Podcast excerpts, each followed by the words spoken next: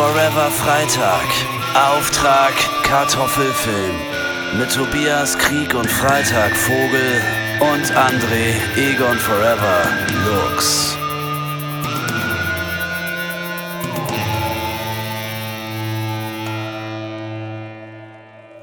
Test, Test. Hey Leute! hey Leute! Habt ihr schon für den, für den Podcastpreis abgestimmt? Also ganz ehrlich, yeah. jeder und jede, die das für uns machen, lieben wir sehr, weil bei der Riesenkonkurrenz und bei der Auswahl, also da müsste es mit dem Teufel zugehen, wenn wir überhaupt eine dreistellige Zahl an Abstimmungen bekommen. Also ich glaube, wenn an, sich an herausstellen, stell, also stell mir vor, wir gewinnen. Ich glaube nicht, dass dann, ich glaube nicht, dass dann so ein großer Jubel einsetzt, sondern dann wird, dann kommt die Stunde der ErmittlerInnen. Dann wird erstmal mhm. geguckt, okay, an welchem, an welcher Stelle haben die eigentlich beschissen? Ja, voll, Weil, aber also man ähm, kann sich doch bei Fiverr oder so wahrscheinlich auch Stimmen kaufen. Da kann man doch Online-Votings komplett manipulieren. Fiverr? Ja, kennst du es nicht? Das ist so eine Plattform, wo du dir so lauter so Online-Dienste ähm, quasi ja, ich weiß, ja. ich weiß, aber, aber ich glaube so, dass wenn da jemand, wenn da jemand so die, seine Dienstleistung anbietet, hey, ich äh, äh manipuliere Online-Abstimmungen für euch, ich glaube nicht, dass Fiverr das auf der Plattform... Ja gut, der sagt es natürlich nicht so. Das heißt dann irgendwie, okay. ähm, keine Ahnung, Empowerment of your... Brand oder sowas. Darunter ich bin, ich bin, steckt sich ja, das dann halt. Ich bin Brand äh, Empowerment Ingenieur. Ja, sowas. Also, so, ja. also Tobi, hm. sei doch nicht so naiv. Also, der, der Trick wird höchstwahrscheinlich sein, dass man ähm, jedes Mal ab, vorm Abstimmen den Router einmal kurz aus und wieder anstellt, um äh, eine neue IP-Adresse zugewiesen ja. zu bekommen. Aber das machen wir natürlich nicht. Aber vielleicht macht es ja jemand von euch. ähm, nein, nein. Nein, macht es bitte nicht. Das, das ist ja auch Bullshit. Das ist, also ich, das ist hier richtig Smoking Gun, Gun gerade. Dieser Ausschnitt, der wird dann nachher bei TikTok Oh nein, umgereicht. stimmt, das wird dann irgendwie verwendet und sowas. Um Gottes ja. Willen. Nein, ihr macht sowas natürlich nicht. So ein Bullshit. Ähm, Einmal abstimmen, gut ist. Genau. Aber vielleicht gerne noch FreundInnen auffordern, auch für uns abzustimmen. Deutscher-podcastpreis.de und dann bei Abstimmen unter Comedy und dann guckt ihr nach Auftrag Kartoffelfilm. Ihr findet uns da zwischen dem Podcast von Knossi äh, und oh, das ist so abgefahren, was da alles ist. Das ist eigentlich, eigentlich fast schon beschämend, dass wir in dieser ganzen Riege da auftauchen. Aber ist auch irgendwie ganz schön, gibt vielleicht auch ein bisschen Aufmerksamkeit, wer weiß. Also mehr, mehr, mehr äh, Stimmen als Knossi, äh, dieser Online-Glücksspiel-Verfechter, äh, der jetzt irgendwie das zwar nicht mehr macht, aber der es eigentlich von Anfang an hätte, wissen können, dass das vielleicht nicht so geil ist. Hm. äh, also mehr Stimmen als mehr Stimmen als der hätte ich schon eigentlich gerne, auch wenn es unrealistisch ist. Du, ich suche mir hier auch gerade so ein bisschen so ein Arch-Enemy raus, wo ich am Schluss sagen kann, wenigstens das Ziel habe ich erreicht oder haben wir ja. erreicht, dass wir vor denen gelandet sind. Und ich sehe hier schon die Pochers ich wusste Boah. gar nicht, dass die einen eigenen Podcast haben, aber es wundert mich ja. jetzt auch nicht. Ähm, also ich will auf jeden Fall vor denen landen. Ich will vor den Pochers landen. Ich weiß nicht, ob nachher irgendwelche Zahlen veröffentlicht werden oder so, aber vielleicht frage ich dann nur einfach mal nur nach, ob wir vor denen gelandet sind. Und wenn die schreiben ja, dann bin ich schon happy und ihr habt alles richtig gemacht. Hm, hm, hm. Fest und flauschig, genau. mein Gott. Harry Potter Bookcast. Ja, das weiß ich jetzt nicht, den kenne ich nicht. Ich kenne hier diesen eine Minute Harry Potter ah, von, Harry äh, Podcast von, von Cold, Cold Mirror. Mirror. Der ist natürlich, der ist, der ist sehr gut. Der ist super. So, haben wir das erledigt. Genau, Leute. also stimmt da mal für uns ab, äh, wenn ihr uns ja. wirklich liebt. Ansonsten gucke ich jetzt gerade nebenher Free Online Poll Manipulator ah ja, gibt es verschiedene Sachen. ja, so ein Bullshit. Da habe ich gar nicht die, die, Energie dafür, mich jetzt damit zu befassen. Ich brauche heute ja. alle Kraft, um über den Film zu sprechen, über den wir später noch äh, uns austauschen. Davor ja. kommt hier unser, unser, kleiner, äh, unser kleiner Abgleich, wie es uns so ergangen ist in den letzten Tagen, Wochen. Was bewegt oh, oh dich? Ja. Oh Tobias. ja, also da will ich, da will ich direkt, ähm, also ich war, äh, die Tage war ich bei der ähm, Buchpremiere vom Sorgenboy, mhm. dem Online-Phänomen Sorgenboy. Keine ähm, Ahnung. Er, erzähl mir, was das ist. Ja, das ist halt äh, jemand, der im selben Verlag wie ich ah. ähm, publiziert. In welchem Verlag ich, bist du denn? Lappan. Mhm. Ja, Genau. und äh, der, der, publiziert im selben Verlag. Also Lappan war ursprünglich einmal so ein reiner Cartoon-Verlag, der sich aber mittlerweile äh, ein bisschen modernisiert und diversifiziert hat. Und äh, Teil dieser Strategie ist halt eben besagter Sorgenboy, mhm. für den ich auch schon mal ein Blurb geliefert habe für das vorangegangene Buch. Ähm, ja, und äh, aber da, darum äh, geht es jetzt gar nicht an erster Stelle, war sehr nett, war auch sehr nett, so kurz, so kurz nach der Buchmesse schon wieder mit den ganzen KollegInnen äh, und den Leuten vom Verlag wieder zusammen zu hocken. Das war echt cool. Ähm, Meta Bene war auch zum Beispiel mit dabei, der hat so Illustrationen für das Buch geliefert äh, und so weiter und so fort. Aber ähm, eine ehemalige ähm, äh, Mitarbeiterin von äh, Carlsen, Querstrich Lappern, die war auch dort, die Theresa, die hört unseren Podcast, die will ich ganz oh. lieb grüßen. Genau. Und die äh, hat auch so ein bisschen Feedback gegeben und sagte, unbedingt das Geplänkel beibehalten. Unbedingt, oh, okay. unbedingt, okay. unbedingt. Und sie hat auch als Feedback gesagt, ja, und bitte den Film auch nicht spoilern, mhm. den ihr als nächstes besprecht. Ihr macht das mal so ruhig so weiter wie bisher. Und insgesamt ist sie großer Fan unseres äh, Podcasts, sagt sie. Da habe ich mich sehr gefreut. Und sie war nicht die Super. einzige Person, die mich, die war, sie war nicht die einzige Person, die mich darauf angesprochen mhm. hat. Ähm, ein anderer hat mich auch angesprochen ähm, und da sagte ich dann, oh, da bist du aber ein, äh, einer, einer von so einem kleinen eingeweihten Kreis, der sich das anhört. Und da sagte er eher so, ach ja, komm, so klein ist der Kreis wahrscheinlich gar nicht, wie ihr das immer hinstellt. So. Hm. Ne? Äh, dessen Namen habe ich mir jetzt leider nicht gemerkt. Jetzt werde ich direkt äh, wieder nervös. Jetzt, jetzt spüre ich Performance-Druck. ja, genau. ja, also ne, liebe, liebe Grüße, liebe Grüße, Theresa. Äh, ja, äh, hat, mich, hat mich sehr gefreut. Ja, danke, Theresa. Sehr schön. Da haben wir ja alles richtig gemacht eigentlich in den letzten mm. fünf Jahren. Voll gut. Genau. Ja, ansonsten, was, was ist das letzte? Also, wir können ja vielleicht mal so ein bisschen wieder der gläserne Podcast sein. Äh, eigentlich ja fest und flauschig der gläserne Podcast, aber wir können ja auch mal ein bisschen gläsern sein. Hä? Äh, wir haben also ich finde fest und flauschig ist alles andere als gläsern, das ist das Gegenteil ja, davon. Aber, aber äh, Jan Böhmermann sagt immer Design der Ach so, Podcast. okay, die behaupten das. das so, ne? Ja, aber das ist ja, das, ja. Da, da, hatten wir es auch mal off-Record davon, dass es irgendwann mal ja. ganz schön genervt hat äh, und auch immer noch nervt bei denen, wenn man die ganze Zeit so das Privatleben immer nur so ein bisschen so anteast, um dann überhaupt Absolut. nichts darüber zu erzählen. Dann denke ich mir, dann mach komplett äh, hier eine Kunstfigur aus dir wie, wie Podcast-UFO, wobei Kunstfiguren sind die auch nicht, aber die, die fangen, die sagen nicht irgendwie so, ja, und dann meine fünfköpfige Familie in unserem äh, Domizil ja. in Teneriffa und sowas. Das ist so blöd. Das ist so albern. Finde ich auch und ich finde, äh, da sollten wir auch mehr Stimmen kriegen beim Podcastpreis als, als die. die? die ja, ja, ganz ehrlich. Also ich meine, fest und flauschig, das ja. läuft halt so mit. Das wird auch am Ende vom Jahr in allen Spotify-Listen auf Platz 1 sein, bei mir wahrscheinlich auch. Aber das nee, ist auf Platz 2. Auf Platz bei zwei, dir Platz jetzt, wird, ja, aber auf, Nein, insgesamt wird, nein, äh, insgesamt wird gemischtes Hack auf, äh, gemischtes Hack ist der Top-Podcast ah, okay, okay. mittlerweile. Ist es so? Ist so. Ah, krass. Ja. Naja, gut, dann ist das so, aber das habe ich tatsächlich nie angehört. Aber bei Fest und Flauschig, das höre ich halt immer oder halt im Normalfall. Mhm. Äh, und ich höre das so, wie, wie ich früher TV Total eingeschaltet habe. So, das hat man halt einfach angeschaut. ich höre übrigens. ich höre übrigens gerade äh, die, die ähm, Tagebücher von Manfred Krug als mm, äh, Hörbuch, mm, mm. Äh, gelesen von seinem Sohn. -hmm. Wurde übrigens auch schon mal bei Fest und Flauschig empfohlen. Ja. Äh, da kommen wir irgendwie nicht ganz weg. Aber das, das Lustige ist, also Manfred Krug ist die ganze Zeit, also erstmal finde ich es ganz witzig, der ist gern, der, der schwankt die ganze Zeit zwischen äh, super unsympathisch -hmm. und sehr sympathisch. Immer hin und her. Also der sagt immer Sachen, die, wo man denkt, das kann, also wirklich, da würde der sowas von gecancelt -hmm. werden. Wobei, wobei ins Tagebuch schreiben kann man ja eigentlich, was man will. Der kann ja mhm. nichts dafür, dass das veröffentlicht wurde. so, ähm, so einerseits, äh, einerseits das, aber andererseits ist er dann auch wiederum sehr sympathisch. Das, das ist auch eine gute Erinnerung daran. Das haben wir uns so ein bisschen an, abgewöhnt, so äh, im, mit unserem ganzen Social Media Kram, äh, dass Menschen komplexe Wesen sind mhm. und, und mehrere Dinge auf einmal sein können. Jedenfalls äh, gibt Manfred Krug sich die ganze Zeit so ein bisschen kulturbeflissen und so leicht schnöselig und so, mhm. aber war tatsächlich riesiger TV Total-Fan. Geil. Das finde ich total lustig.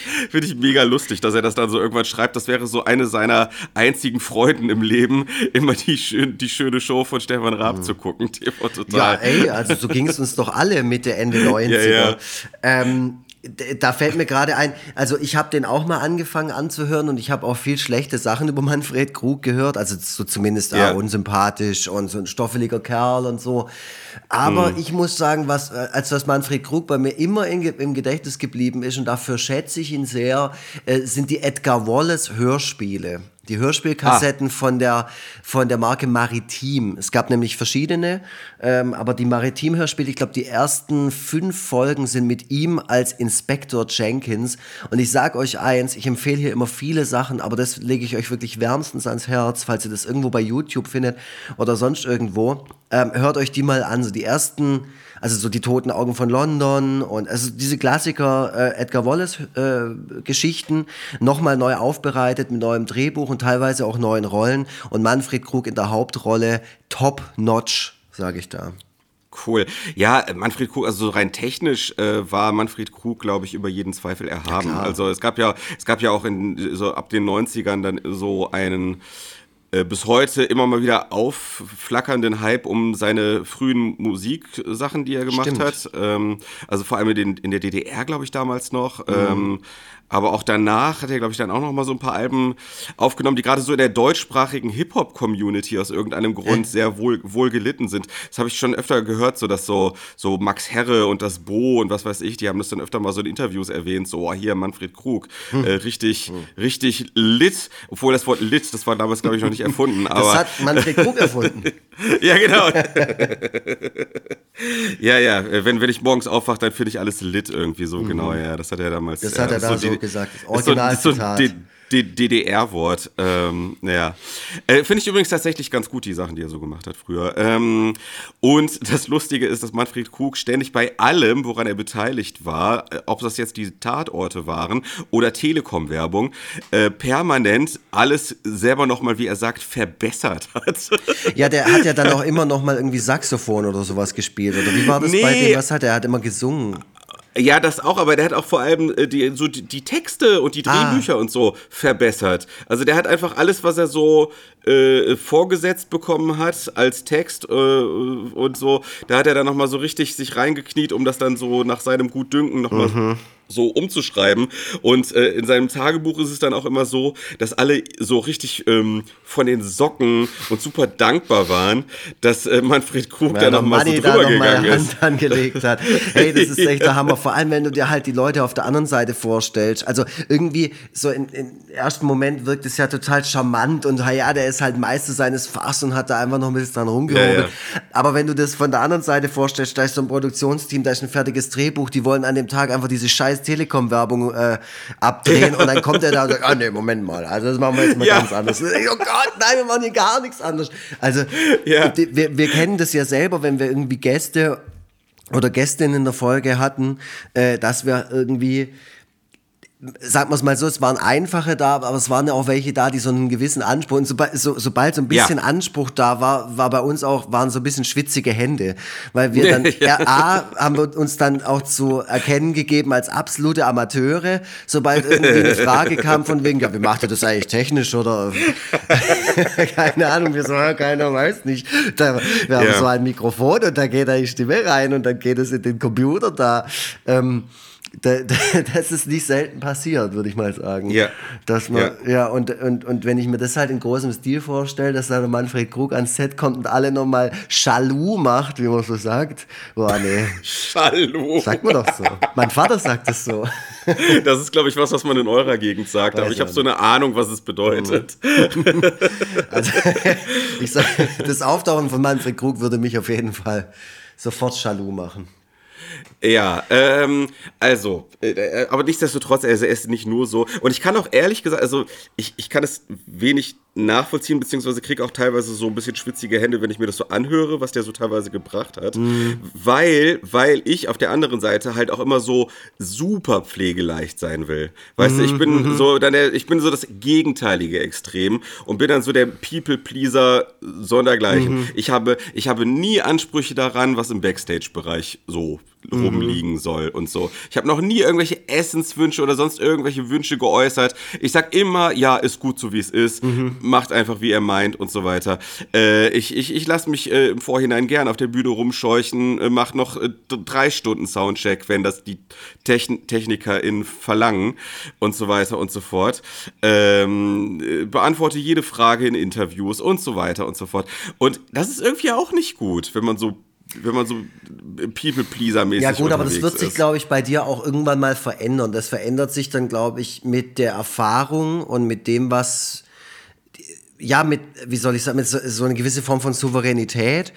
Mir bei mir war das nämlich am Anfang als Autobot auch so. Da habe ich überall gespielt, überall gepennt und alles gegessen. Und ich wollte so unkompliziert wie möglich sein. Ja, Einfach auch, genau. damit die mich nochmal einladen und dass, dass die auch gut über mich sprechen und so.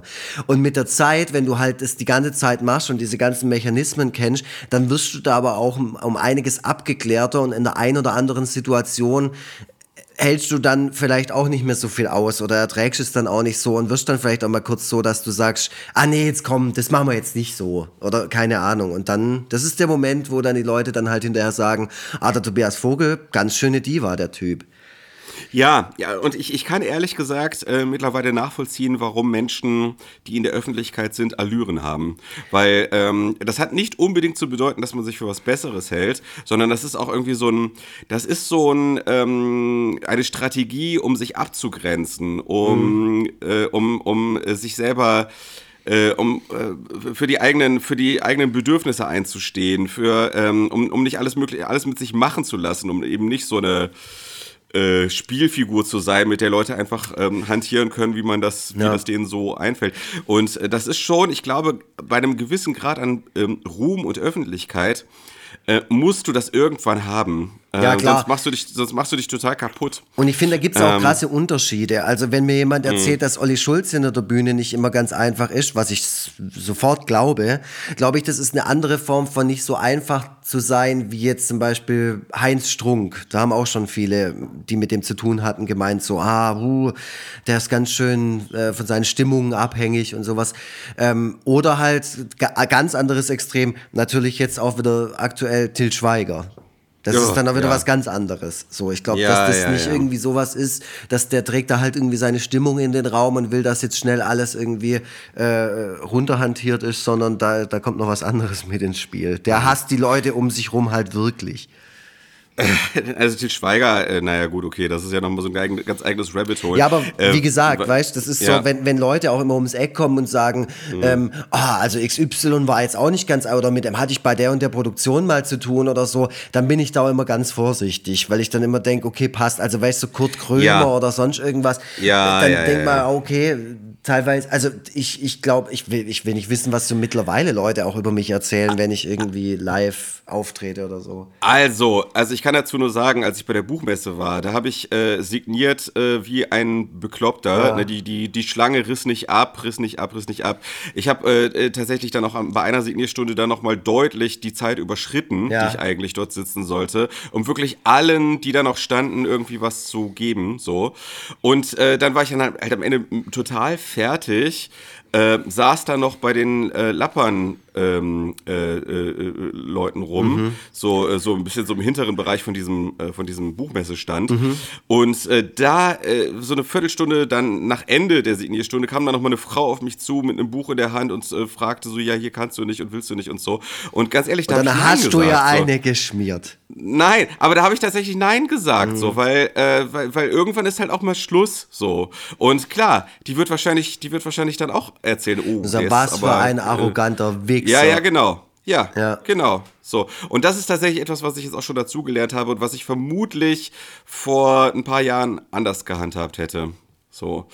Ähm, und ja. das war auch nicht das, war auch nicht die einzige Situation. Ich habe wirklich dann auch strikt so nach den Signierstunden gesagt, nee, jetzt, ich will einfach nicht mehr. Man gibt halt die ganze Zeit sowas von sich, sowas, man gibt so ein Stück von sich ab quasi mhm. und irgendwann, irgendwann gibt's, ist nichts mehr zu geben übrig. Ja klar, so. also ich meine, die Leute, ähm, um, um, also die, alle können sich wahrscheinlich mit dem identifizieren, was wir hier gerade erzählen.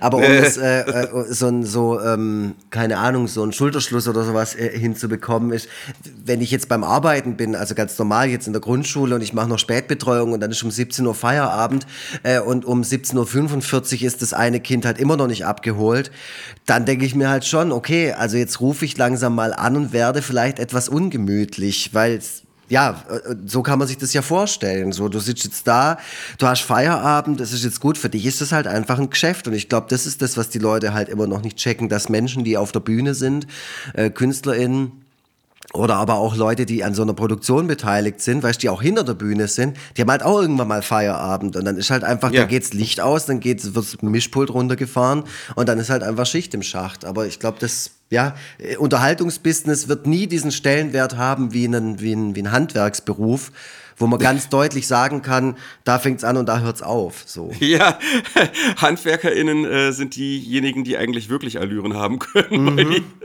weil, die, noch viel gefragter sind als, ja. äh, irgendwelche, als irgendwelche Bühnenhansel. Ja, voll. So. Und da kann ich auch alle verstehen, die irgendwann mal stinkig werden, weil sie noch irgendwie, ja, wer der Fliesenleger um, um 8 Uhr noch angerufen würde, ey, Alter, komm vorbei, meine Küche ist schon nicht fertig. Da würde ich auch sagen, nee, weißt du was?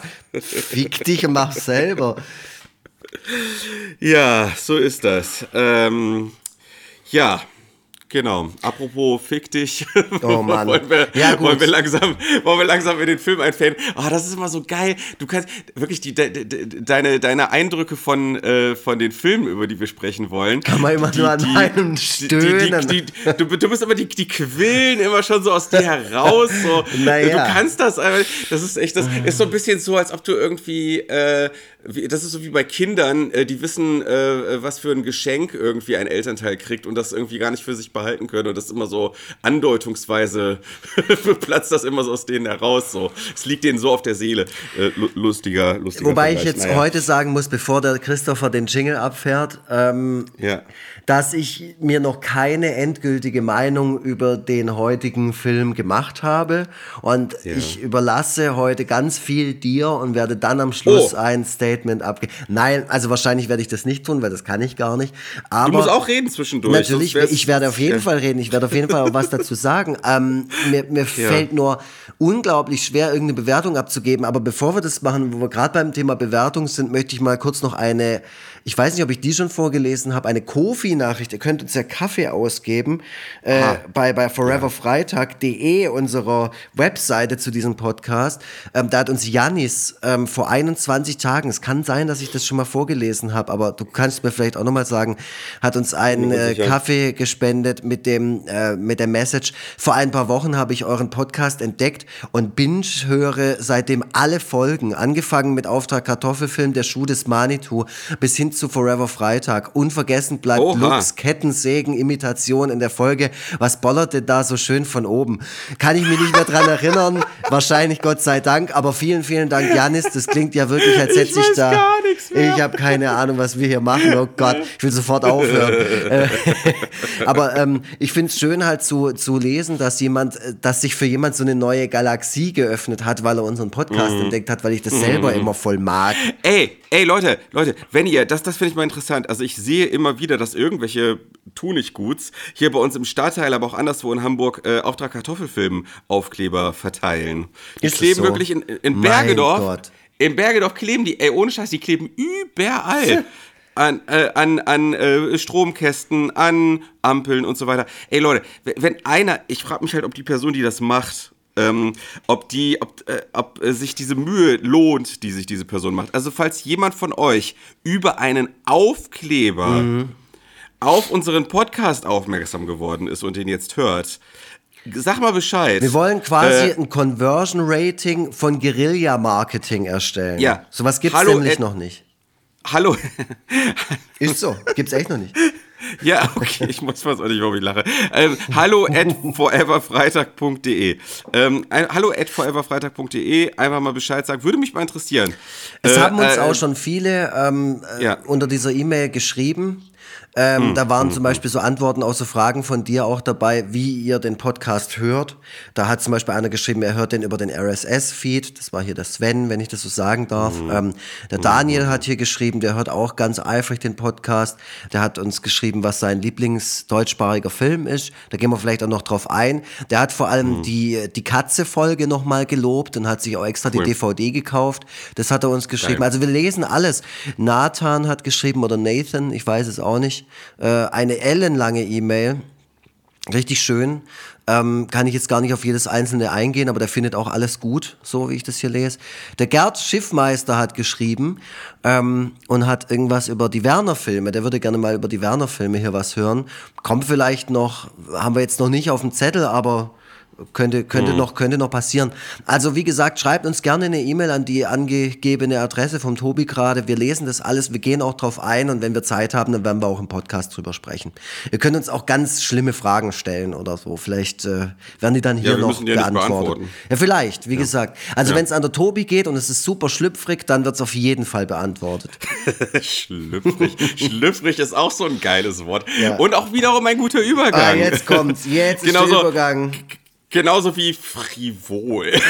oh Gott, das ist, frivol ist das schlimmste Wort überhaupt. Hier, äh, Hashtag frivoler Freitag bei Twitter bitte dezidiert nicht auschecken. So, ähm, äh, genau, wir, wo wir gerade in solchen erotischen Gefilden sind. Jetzt ist der Punkt, wo meine Mutter ausschalten sollte. Jetzt mhm. geht es um Sexualität. Ähm, Christopher, fahr den Trenner ab. Und Action!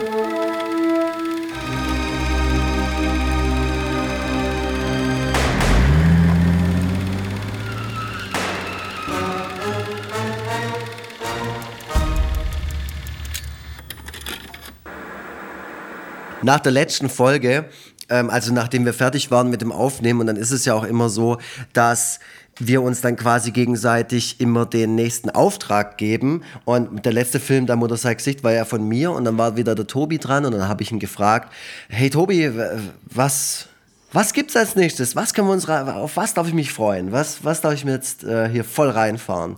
Und mhm. ähm, das kam, kam wie aus der Pistole geschossen. Meintest du, ja, Lux, als nächstes wird's frivol. genau so hat er es gesagt. Wir schauen Feuchtgebiete. Ich wusste natürlich sofort, um was es sich da handelt, hatte den Film noch nicht gesehen, ähm, ja. habe erstmal im Gedankenkasten gegraben, wie, wie lange das schon her ist, dass der rausgekommen ist. Äh, natürlich habe ich in erster Linie an das Buch gedacht, äh, wusste natürlich aber auch um den Film und habe dann aber auch gedacht, ja, das ist echt ein sehr guter Vorschlag. Das, ähm, ich finde es cool, wenn wir den Podcast kontrastreich gestalten, wenn nicht jede Folge irgendwie äh, oder wenn nicht jeder, jedes Machwerk irgendwie auf das nächste oder auf das davor äh, aufbaut oder so, sondern einfach sehr divers und in jede Richtung mal ausschlagen. So wie es auch ja. in der Beschreibung unseres Vorstellungstextes vom Deutschen Podcastpreis steht. Und, Absolut. Ähm, ja, da wird jedes Genre mal abgehandelt äh, und, und überall mal reingelugt. So, und jetzt haben wir bei Feuchtgebiete reingelugt. Und ich glaube, du hast es gestern Abend getan und ich habe es mir angeschaut vor, ich glaube, drei Tagen. Also die Erinnerung ist noch frisch. Ähm, und wie bereits gesagt, ich werde noch, ich habe noch keine endgültige Meinung zu diesem Film. Aber ja. ich kann mir schon vorstellen, dass du das auch nicht ändern wirst. ich. Also, ich, ich wünsche ja. mir heute mal eine Folge, wo wir ein bisschen Struktur haben und eine Handlung und uns an der Handlung entlang hangeln. Jetzt haben wir aber ja. das Problem, auch bei diesem Film, wie bei vielen Filmen zuvor, die wir besprochen haben, so eine richtige Handlung gibt es halt wieder nicht. Mm, ja, gut, wie, wie soll man, also Handlung, richtige Handlung im Sinne von durchstrukturierter Plot, wie er in Drehbuchlehrgängen äh, einem beigebracht wird, das, das vielleicht nicht so. Mhm. Ähm, es ist eher, es ist eher, wie soll man sagen, ähm, es ist ein Film, der äh, die Körperlichkeit und äh, Sexualität und das Innenleben einer jungen Frau beleuchtet, äh, anhand ähm, exemplarisch ausgewählter Anekdoten aus dem Leben dieser Frau. Ähm, Helen heißt mhm, sie. Mhm. Ja. Und ähm, er springt dabei in der Zeit hin und her. So. Also es ist im Grunde, also äh, mir ist irgendwann mal, also es gibt ja immer mal wieder so Leute, ähm, die sagen, ich lese nur Sachbücher, äh, wieso sollte ich Romane lesen? Ähm, da wird doch eh nur ausgedachter Kram irgendwie besprochen und das bringt mir nicht weiter, was soll ich bitte daraus lernen? Mhm. Ähm, und das ist ja natürlich totaler Quatsch, weil in Romanen wenn sie jetzt nicht nur reine Unterhaltungsliteratur sind, ja auch über bestimmte Sachverhalte nachgedacht werden kann. So ähm, und und das ist, finde ich, die Romanvorlage Feuchtgebiete von Charlotte Roach ist sowas. Also da wird halt, ähm, da werden äh, echte in der realen Welt stattfindende Themen verhandelt ähm, und und äh, anhand von einer einer Geschichte in Anführungszeichen halt äh, festgemacht. So. Mhm. Genau. Äh, jetzt bin ich selber so ein bisschen hin und her gesprungen. Der, der Film, der Film ähm, der äh, motiviert schon fast dazu, so vorzugehen. Äh, vielleicht sollten wir tatsächlich erstmal das Pferd ganz von vorne aufzäumen. Bitte, ja. Und, und, und mal mit der Vorlage beginnen und auch mit der Autorin der Vorlage beginnen. Mhm. Ähm, ich habe dich das als erstes gefragt, auch als du diesen Film vorgeschlagen hast, weil ich hätte den Film nicht besprochen, wenn keiner von uns das Buch gelesen hätte. Das fände ich blöd und unfair und auch äh, incomplete. Ja, das finde ich ehrlich gesagt nicht. Also ich finde, ein Film ist so sein eigenes Ding. Ähm, ja, aber die, wie wir in der letzten Folge schon, schon rausgefunden haben, ein Film ist auch oft mehr als das, was wir da sehen, sondern auch die ja. Background-Geschichte. Und um, je mehr du dich damit befasst und je mehr Recherche du betreibst, desto besser, finde ich.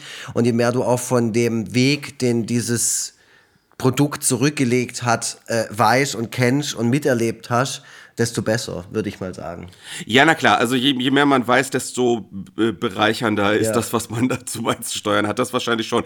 Genau. Ähm, so, Charlotte Roach. Ähm, ich weiß nicht, ob du da so eine ähnliche persönliche Beziehung hast. Ja, ich ähm, denke schon.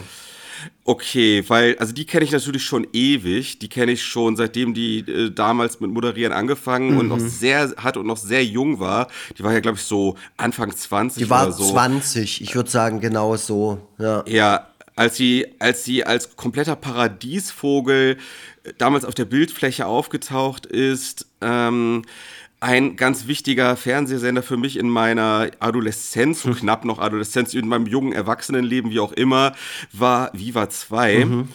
Äh, man kann sich das ja nicht mehr vorstellen, aber damals, damals war ja nicht alles so frei zugänglich, wie man das heute kennt. Und gerade äh, für so alternative Kultur und ähm, Independent-Musik und was weiß ich, da musste man teilweise schon relativ äh, genau suchen, um da irgendwelche Informationen zu bekommen und, und, sich das Zeug auch einfach mal anhören zu können. Mhm.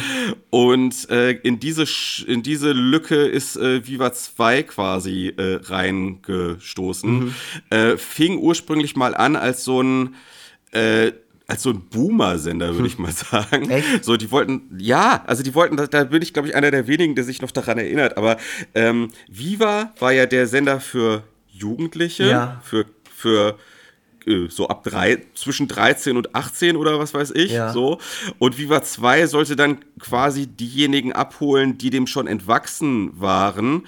Und fing aber mal damit an, dass dann wirklich so diese typisch, typischen Dudelfunk-Sachen dann da gelaufen sind. Mhm. Also, weiß ich nicht, The Police und, und ah, was weiß okay. ich. Also, ne, so Boah, diese. So erinnere wirklich, ich das gar nicht. Äh, ja, also, also ich glaube, das war auch eine Phase von zwei Monaten oder ja, so, ja. wo sie das so gemacht, wo sie das so versucht haben, ne? Also so richtig, so richtig Erwachsenen, Erwachsenen. Ja. Ähm, und bis sie dann irgendwann, und dann hat es so einen kleinen Moment gedauert, bis sie dann diesen Dreh dazu gefunden haben, so ein alternativer äh, Fernsehsender zu sein, mhm. der richtig, richtig geil, bereichernd und für mich sehr wichtig war. Mhm. Und äh, Charlotte Roach war eine von denjenigen, die dort äh, angetreten sind, also eine von den Moder ModeratorInnen, die damals die Sendung Fast Forward äh, moderiert mhm. hat. Mm. Und die durch ihre Besonderheit aus der Art, aus dieses, die, durch dieses aus der Art geschlagene irgendwie äh, sehr schnell in bestimmten Kreisen auf sich aufmerksam gemacht hat und so eine ganze Zeit lang so ein regelrechtes It-Girl war mhm. äh, im, im besten Sinn. Und dadurch war sie schon lange vor Feuchtgebiete so auf meinem Radar. Mhm. Ähm, ja, hast du dem noch was beizusteuern? Äh, War nee, das bei dir ähnlich? Nur, nur, ja, nee, es war genau, also bis auf das, dass ich, dass ich mich nicht erinnern kann, dass da irgendwie The Who oder sowas lief, sondern das äh, Viva 2 halt für mich, ja, natürlich, das war so ein Sender, ähm, die, sowas gab es vorher noch nicht, die haben ganz schöne Pionierarbeit geleistet und, und mit heutiger Betrachtung eigentlich ein Wunder, dass es diesen Sender so lange gab, ja, weil der war absolut. schon teilweise ganz schön sperrig und speziell und nischig. Ähm, Markus Kafka war auch so ein bisschen ein Gesicht von diesem Sender, oder war das, der war, oder mhm. war der bei MTV? Ich weiß es gerade nicht. Der war später bei MTV ja. glaube, der hat bei, ich glaube, hat er nicht mit dieser Metal-Sendung bei Viva 2 angefangen? Boah, ich, ich, weiß es nicht mehr. Also, es ist echt ich krass. meine ja. Wie, wie, ich meine, der hätte eine Metal-Sendung damals da gehabt. Ja, also hätte ich mich vor zehn Jahren gefragt, dann hätte ich noch ganz viel über diese Zeit gewusst. So, mm. das ist echt krass, wie das so dann langsam doch irgendwann verschwimmt. Äh, ja. Aber ähm, ich habe nur gute Erinnerungen daran an so ganz komische Formate wie Zwobot oder ja. auch so die ersten Gehversuche von Heinz Strunk. War der nicht auch da und hat irgendwie Fleischmann TV? Genau, sowas sowas gemacht und alles war so ein bisschen so eine Ausprobiererei und sehr punkig und sehr alternativ und, und man hat sich so ein bisschen ausprobiert. Also ich fand's, ich fand's damals wirklich ganz arg toll, teilweise aber halt auch ein bisschen verstörend und ich wusste mit vielem nicht so viel anzufangen. Äh, so im Nachhinein betrachtet ist es für mich so eine ganz, ganz, ganz, ganz große Blase gewesen, äh, in die ich dann auch so Sachen reinwerfen würde, wie das Intro-Magazin, für das ich ja dann später auch noch gezeichnet habe. So, da gab's Schnittmengen äh, und auch so vielleicht so ein bisschen mit der Visions, irgendwie, äh, weiß auch nicht, Linus Volkmann. Weißt du, das sind so all diese ganzen Leute, die so in dieser Zeit, Tokotronic lief bei Viva 2 hoch und runter, aber halt auch Pavement und Oasis oder so. Ja. Also und, und, man, und, man, und, und man konnte sich damals nicht vorstellen, dass irgendwas aus diesem Kosmos es mal so richtig in den Mainstream Mainstream schaffen würde. Und Charlotte Roach hat das auf die auch denkbar unwahrscheinlichste Art und Weise geschafft, ja. wo man sich heute noch so ein bisschen ver verwundert die Augen reiben muss, dass das alles so passiert ist, wie es dann letzten Endes geschah. Ähm, ja, also sie hat, äh, also Charlotte Roche hat irgendwann ganz, ganz schlimm, äh, äh, ganz, ganz schlimme ähm, Situation in ihrem Leben gehabt, dass äh, ihre Mutter auf dem Weg zu ihrer Hochzeit einen Autounfall hatte und die drei Brüder, die mit im Auto saßen, sind allesamt bei diesem Unfall ums Leben gekommen. Ähm, das war so 2003, also richtig. Oh, so lange ist ganz, das schon ganz her. schlimm. Wow. Ja, ja, ja, ja, ja. Ganz, ganz, ganz schlimm und ähm, hat sich dann trotzdem hat irgendwie weitergemacht, mhm. so ähm, hatte vorher, glaube ich, auch noch nicht so das allerleichteste Leben, danach erst recht natürlich nicht. Mhm. Da ähm, muss man auch ähm, noch mal kurz einschieben, weil wir das auch bei der Gegen die Wand Folge gesagt haben, wer hier wieder äh, negativ auffällt und zwar in ganz gewaltiger Weise ist die Bildzeitung. Die haben ja. sich dann nämlich dann irgendwie bei Charlotte Roche vorstellig gemacht und da versucht noch zu diesem Zeitpunkt, muss, das muss man sich mal vorstellen, als es passiert ist, noch irgendwie Informationen aus der rauszuleiern, um da nochmal schön sensationell drüber zu berichten über diesen Unfall. Also, ja. da, da sind wir wieder an diesem Punkt, also gerade in der jetzigen Zeit, wo auch hier Boys Club und so der Podcast online gegangen ist und verschiedene Sachen Gott sei Dank auch mal aufgedeckt werden. Die Bildzeitung ist schon der letzte Haufen Scheiße. Und das ja, ist wirklich, wenn ich das jetzt gerade wieder hier äh, vor Augen habe, weil du das gerade erzählst und ich habe es wieder so bildhaft. Ich weiß noch, wie Charlotte Roche dann ein paar Jahre später bei Harald Schmidt in einem Interview saß und sie hatte das T-Shirt mit bildblog.de an. Das ist so eine Seite, die gibt es immer Ach, noch. Ja, genau. Die deckt mhm. so, die deckt so ein paar Sachen immer über die Bildzeitung auf. Also wenn die halt mal wieder falsch berichtet, also quasi immer äh, und und mhm. liefert dann auch immer direkt so die die ähm, die Gegendarstellung und was alles daran nicht stimmt und wie es wirklich war äh, mit guter Recherche und gutem Journalismus, nicht so wie die Bildzeitung. Also an dieser Stelle nochmal kurzes Statement. Tut alles dafür, dass es die Bildzeitung irgendwann mal nicht mehr gibt oder dass Leute, die für die Bildzeitung arbeiten, dass es denen ganz, ganz, ganz schlecht geht. So. Absolut, absolut. ja, aber ich muss aber so ein bisschen aufpassen, dass äh, wir da nicht zu sehr in bestimmte Nebenschauplätze abdriften. Ich aber weiß, du hast völlig ähm, recht und es war wichtig, es nochmal zu erwähnen. Und wieder zurück so. zu Charlotte Roche, genau. Das war genau. die Story Anfang 2003. Ja, äh, genau. Ja, so die Zeit halt, ja. So, und sie war so eine der ersten Frauen, die äh, ich so wahrgenommen habe, äh, die äh, so mir das Thema Feminismus nahegebracht haben ähm, und die auch so ein bisschen Punk- und Riot Girl-mäßig ähm, unterwegs war. Ich erinnere mich an eine Situation, wie sie irgendeinem Interviewpartner ihre Achselhaare vorgeführt hat, so bei, bei ähm, Fast Forward.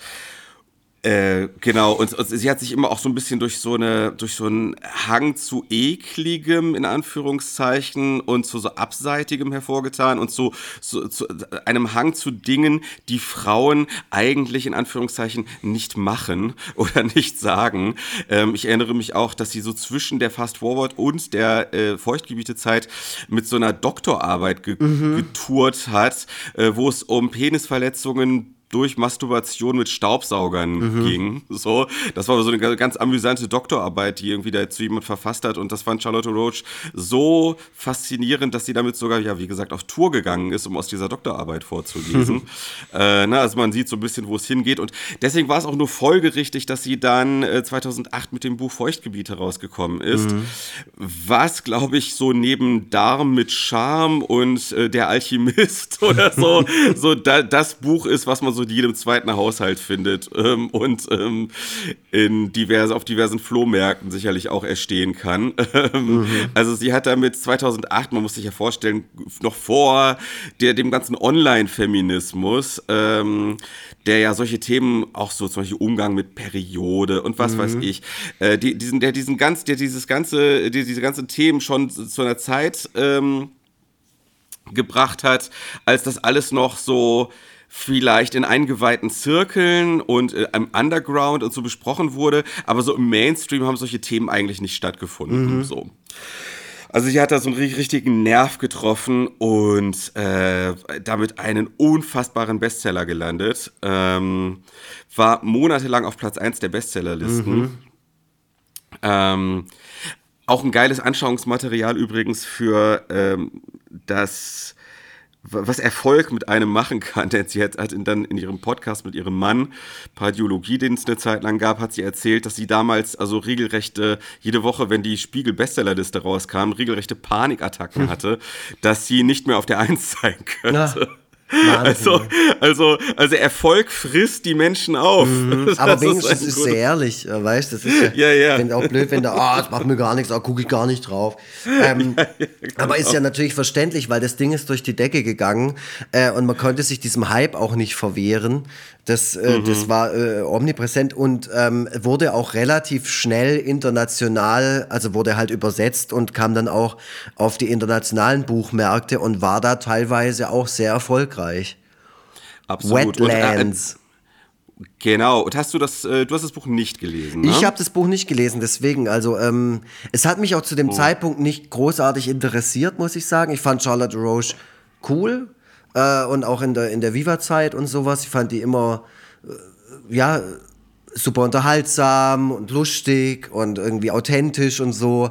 Aber das Buch hat mich jetzt nicht so, ich weiß auch nicht, hat mich einfach zu dem Zeitpunkt 2008 inhaltlich jetzt ja, weiß auch. Ich habe aber auch, ich lese ja auch selten Romane, das muss ich auch noch dazu sagen. Ja. Also, das sind viele Faktoren dabei, die mich jetzt nicht dazu bewegen, das zu lesen.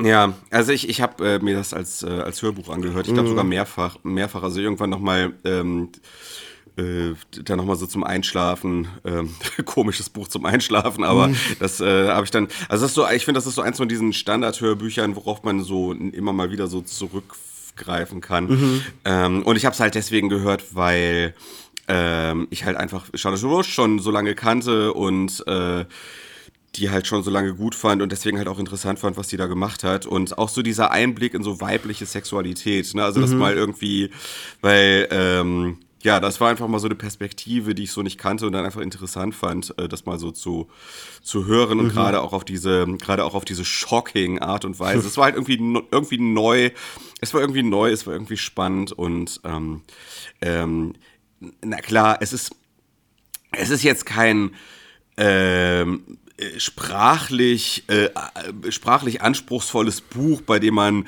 regelrecht weggeblasen ist von dieser Formulierungsgabe mhm. und so.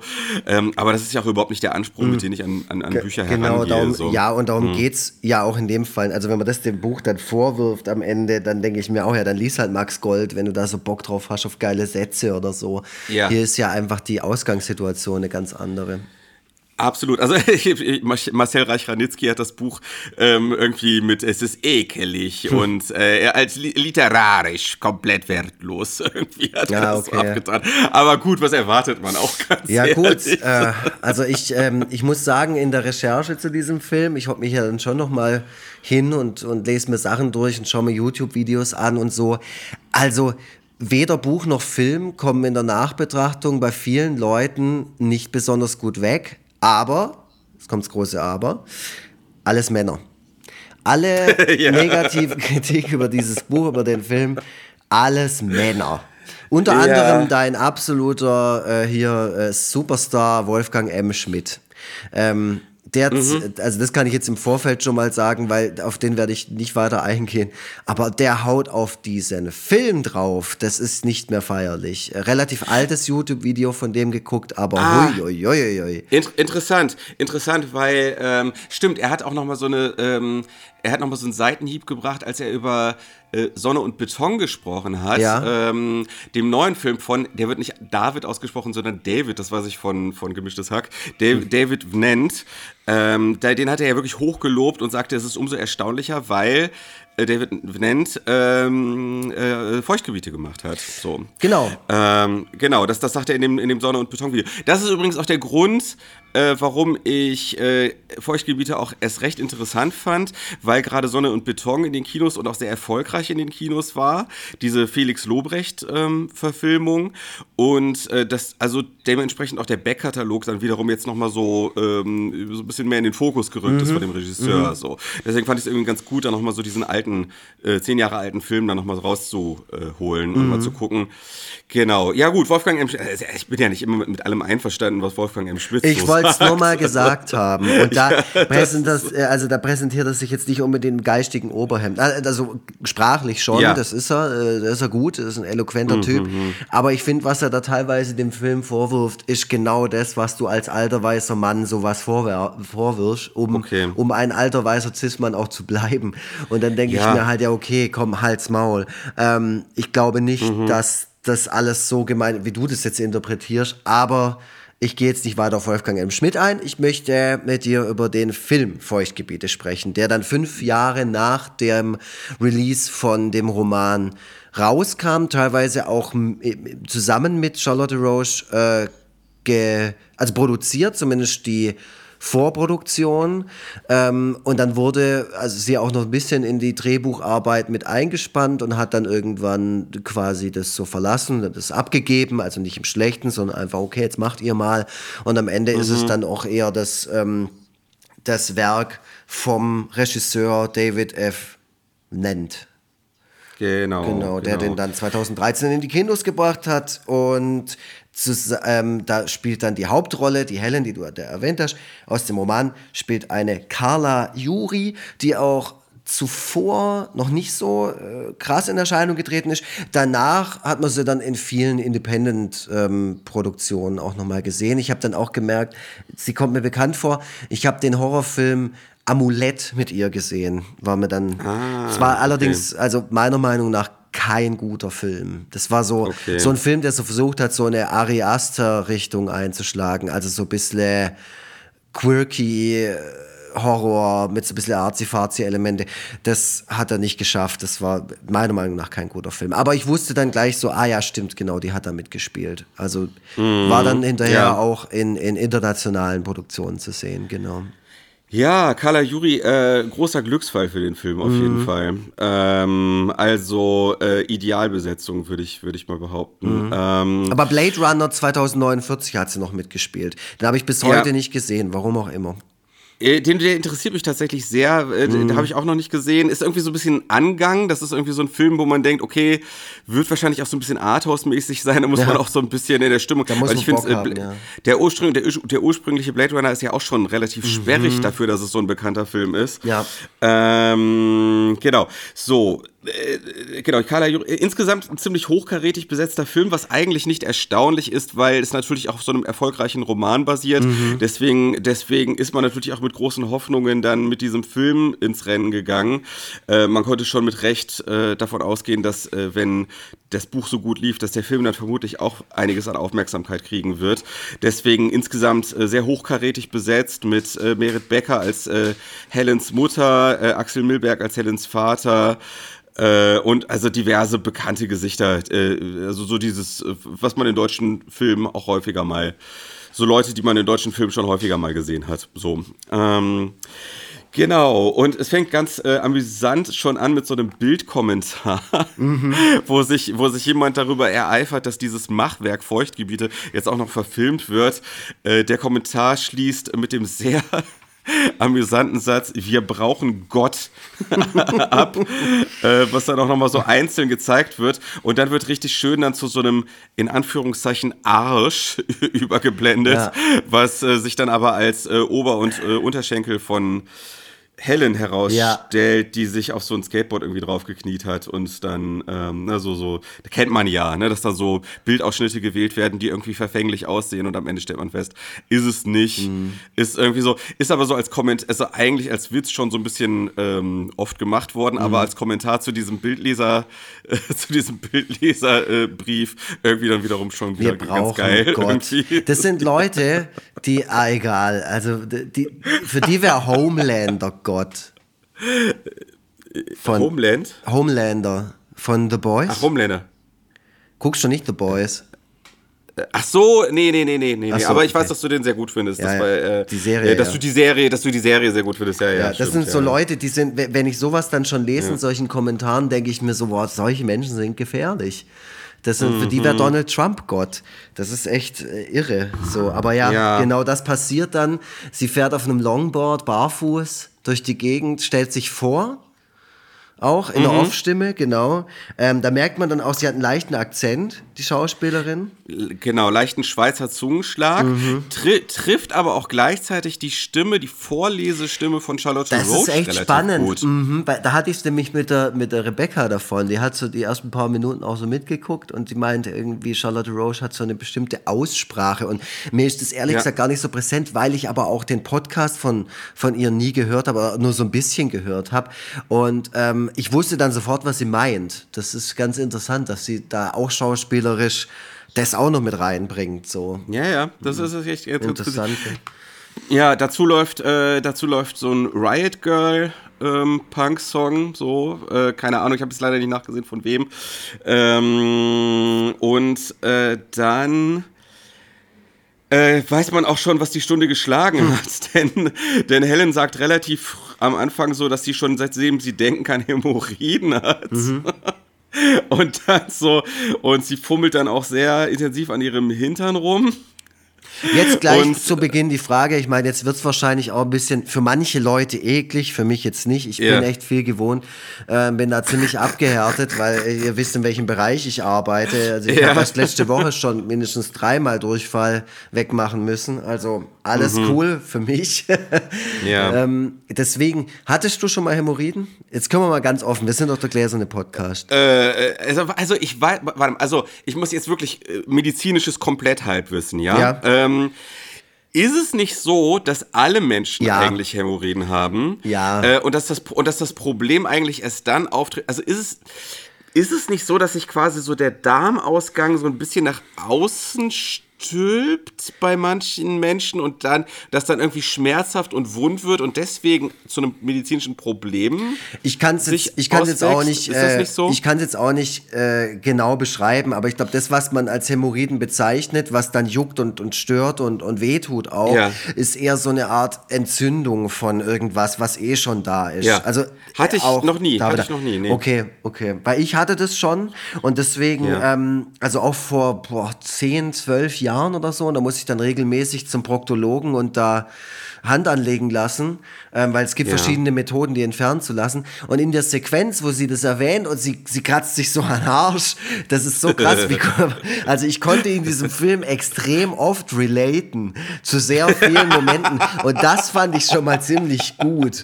Also wenn das ein Film bei mir auslöst, dass ich genau weiß, wie sich das wohl gerade yeah. anfühlt, also außer die Frauenthemen, das maße ich mir nicht an, das zu wissen. Ja. Yeah. Aber bei Hämorrhoiden, da weiß ich Bescheid. Bin ich Experte, ja. Ja, ist so. Ähm, ich, äh, übrigens, äh, da müssen wir jetzt ein bisschen aufpassen. Und das meine ich wirklich jetzt ohne irgendeinen Hauch ähm, äh, äh Ironie, Ironie, oder, ja. so weiter. Ähm, es kann sein, dass wir häufiger mal Frauen erwähnen, äh, aber wir meinen auch Transmänner. So, äh, Ach so, ja klar, um Gottes Willen, ja. So, äh, ja, nein, es, ich will jetzt gerade gar nicht, gar nicht so eine große Tra Krampfigkeit jetzt reinbringen. Äh, trotzdem, man weiß ja, wie das so im Gespräch ist, dass man, ähm, dass man da manchmal so ein bisschen ungenau wird. Genau. So, nein, nein, nein, ähm, wir sparen hier niemand aus. Alles. Genau, richtig. genau. Äh, so, äh, so, äh, dann, also Hämorrhoiden. Ähm, irgendwie auch befreiend, äh, muss ich jetzt schon mal so als Vorab-Statement abgeben, wenn jemand mal solche Themen einfach mal so anspricht. so einfach mal Sachen, Sachen, irgendwie, äh, Sachen irgendwie erwähnt, die sonst immer so ein bisschen so im Geheimen verhandelt werden. Ähm, dann kriegt man so leichte Transpotting-Erinnerungen, ähm, mhm. weil äh, Helen dann so das ekelhafteste Klo aller Zeiten aufsucht, um sich dort so eine, ähm, so eine, so eine Hämorrhoidensalbe äh, zu äh, verabreichen. Und da, an der Stelle merkt man dann, dass der Film dann doch auch mehr will. Also, dass es jetzt hier nicht irgendwie um so ein Cash-Grab geht, mhm. wo man mal eben irgendwie auf der Erfolgswelle von Feuchtgebiete so mitsurfen will, sondern dass da auch so eine gewisse filmische Ambition mit reinspielt. Denn Helen guckt auf so eine eklige, auf so einen ekligen angetrockneten Urinfleck mit Schamhaar. Vielleicht klebend. Urinfleck. Das ist ja, ja das Geile daran, dass du nicht sagen ja. kannst, was es ist, aber es ist auf jeden Fall eine Körperflüssigkeit. Irgend so ein krustiger Kram. Es könnte auch Wichse sein, also. Ja. Auf der Klobrille. Und, ja.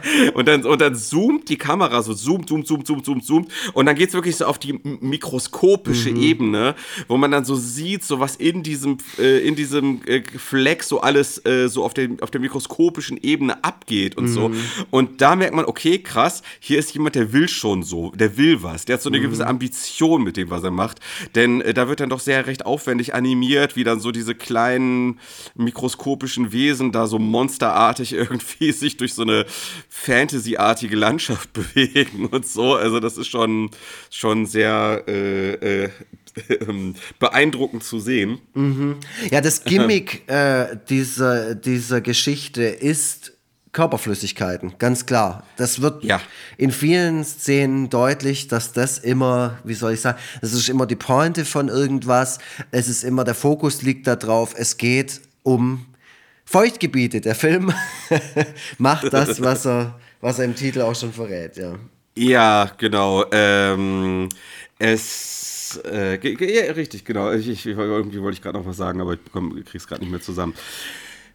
Ja, so, also man genau. sieht Helen dann, wie sie sich auf diese Schüssel setzt, auf diese ja. Toilette und das gibt dann auch so ein bisschen die, die Marschrichtung vor von der Gesch Geschichte in genau. Anführungszeichen. Also, äh, äh, man, man kann an der Stelle vielleicht dann schon auch so ein bisschen sehen, was für eine Gratwanderung der Film eigentlich versucht.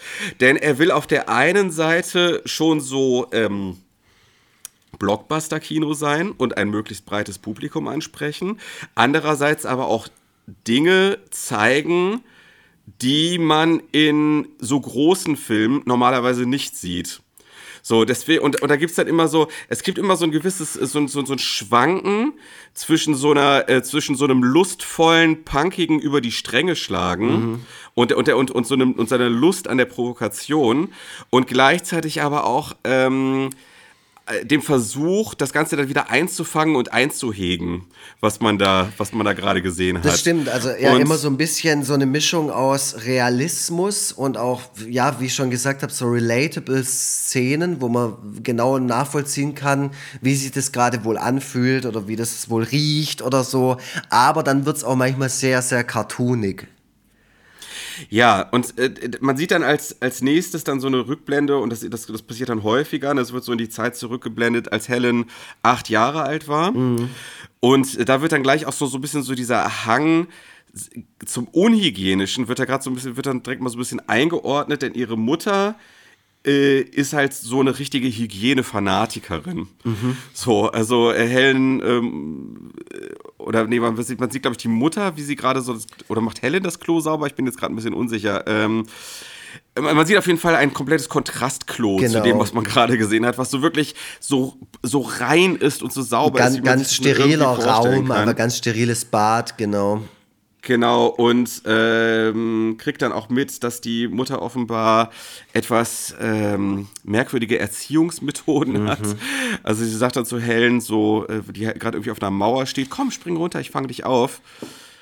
Äh, fängt Helen dann aber nicht auf, sondern lässt sie absichtlich auf den Boden fallen und sagt, hier, das ist eine Lektion für dich, vertraue niemandem. Mhm. Und äh, dann sieht man dann halt, okay, so einerseits will man Helen halt so in ihrer ganzen in Anführungszeichen Freiheit und Unbedarftheit und in ihrem über die Stränge schlagen äh, verfolgen, aber auf der anderen Seite halt auch irgendwie einordnen, warum sie so ist. Und das ist vielleicht auch so ein Punkt, der es einem so ein bisschen schwer macht, den Film am Ende zu bewerten, mhm. weil man nicht so genau weiß, ähm, wie man diese Einordnung zu bewerten hat. Ähm, wird Helens Verhalten auf diese Weise, äh, also Ellen, Helens Verhalten in der heutigen Zeit, mhm. wird, das auf diese, auf, wird das auf diese Weise quasi pathologisiert? Ja. So? Oder, äh, oder äh, wird es als ähm, gesunde und angemessene Re Reaktion auf ein äh, Aufwachsen in so einem restriktiven Umfeld ja, ähm, ja. dargestellt? Das kann man nicht so richtig sagen. Irgendwie. Genau, und das ist, das ist eins von verschiedenen Problemen, die ich einfach mit dem Film hatte. Ähm, also mhm. da hat es schon angefangen. So eine, so eine tiefenpsychologische Erklärung kriegen wir so ein bisschen serviert, also so ganz schnell auch, auch wie sich der Vater ihr gegenüber verhält. Äh, da gibt's irgendwie einen Urlaub, wo er nicht so richtig auf sie aufpasst und hinterher hat sie voll krass Sonnenbrand und so. Also auch ich sag mal, Geschichten oder, oder ähm, Dinge, die man nachvollziehen kann, die sicherlich auch so äh, stattfinden und sicherlich auch für eine Entwicklung oder Persönlichkeitsentwicklung von Kindern ähm, dann auch sorgen. Aber wie du schon sagst, muss, also muss ich dann für mich selber irgendwie die Brücke zu ihrem Verhalten jetzt schlagen und legitimiert es dann dieses in, in, in Anführungszeichen ekelhafte Verhalten? Weil es ist ja nicht ekelhaft. Das, weißt, der, der Film also was, was, was für mich immer so schwer war, war, ich finde es ja gut, wenn man über diese Themen berichtet und wenn man das mal so ein bisschen nach außen zeigt und, und, und sagt, hier, guck mal, und das dann aber immer mit so einem Aspekt, ist das jetzt dann abnormal, ihr Verhalten, oder ist das eigentlich ein gesunder, ein viel gesünderer und besserer Umgang mit diesen Sachen? Ja, genau. Und was ich an der Stelle auch noch kurz sagen will, wegen Schauspielern und so, sie wird uns noch ein paar Mal über den Weg laufen, glaube ich, in unserem Podcast, aber spätestens nach diesem Film muss ich sagen, ich habe große Angst vor Merit Merit Becker. Ich habe einfach, ich habe Angst vor der, ohne Witz, auch in diesem Film. Ähm, weil das kann man jetzt auch nochmal erzählen. Ja. Es geht ja natürlich auch viel um die Scheidung ihrer Eltern, also von Helens Eltern. Merit ich, dachte, Becker jetzt, ich dachte, du sagst jetzt, es geht viel um die Scheide. Es geht auch, ja, es geht auch viel um die Scheide in dem Film, also um die Scheide im, im Allgemeinen, ja, geht es auch. Ähm, aber ähm, es geht um die Scheidung von den Eltern von Helen, Merit Becker und, und Axel Milberg, den ich auch mhm. nicht besonders angenehm finde. Also ich finde, beide sind, nee. machen auch durch den Film, durch die Erzählung überhaupt keinen Progress durch, wo man sie am Ende dann doch irgendwie sympathisch oder cool findet und auch irgendwie will, also das ich greife jetzt ein bisschen vor, aber wir haben ja in der Vergangenheit das Problem gehabt, dass wir die Handlung dann irgendwie nicht richtig abgeschlossen gekriegt hat. Deswegen ein, ein wichtiger Aspekt dieser Handlung ist das Vorhaben von Helen, da gehen wir dann später auch noch ein, wie sie es versucht, ihre Eltern wieder zusammenzubringen. Und da mhm. schafft es der Film für mich in keinem Moment irgendeine emotionale Bindung zu mir als Zuschauer hinzubekommen, wo ich das auch will. Mhm. Und das ist ja. schon mal, das ist schon mal ein Problem, zwei Protagonisten davor mit zu haben, die ihr Kind einfach blöd behandelt haben. Das sage ich jetzt einfach so als Erzieher äh, in der ja. Kindheit, einfach viel falsch gemacht haben und sehr egozentrisch äh, sich verhalten haben ihrem Kind gegenüber, äh, dann am Ende irgendwie da zu hocken und dasselbe zu denken wie Helen, nämlich, oh bitte kommt doch zusammen und dann wird alles gut. Vielleicht will das der Film auch gar nicht, dass ich das denke, vielleicht will der Film auch die Distanz zu diesen zwei Figuren äh, aufbauen, mir für mich. Aber dann habe ich wirklich gar nichts mehr, was in diesem Film steckt, wo ich in irgendeiner Weise Gefühle dafür entwickeln könnte. Also außer halt manchmal so, äh, i oder ah ja, kenne ich. So. Äh, ja, ja, ähm, ich, ich, ich weiß, was du meinst. Also ich vielleicht, ähm, ich habe da auch eine Meinung zu, aber ich will äh, da so gewisse Handlungselemente noch nicht so richtig, äh, richtig vorgreifen.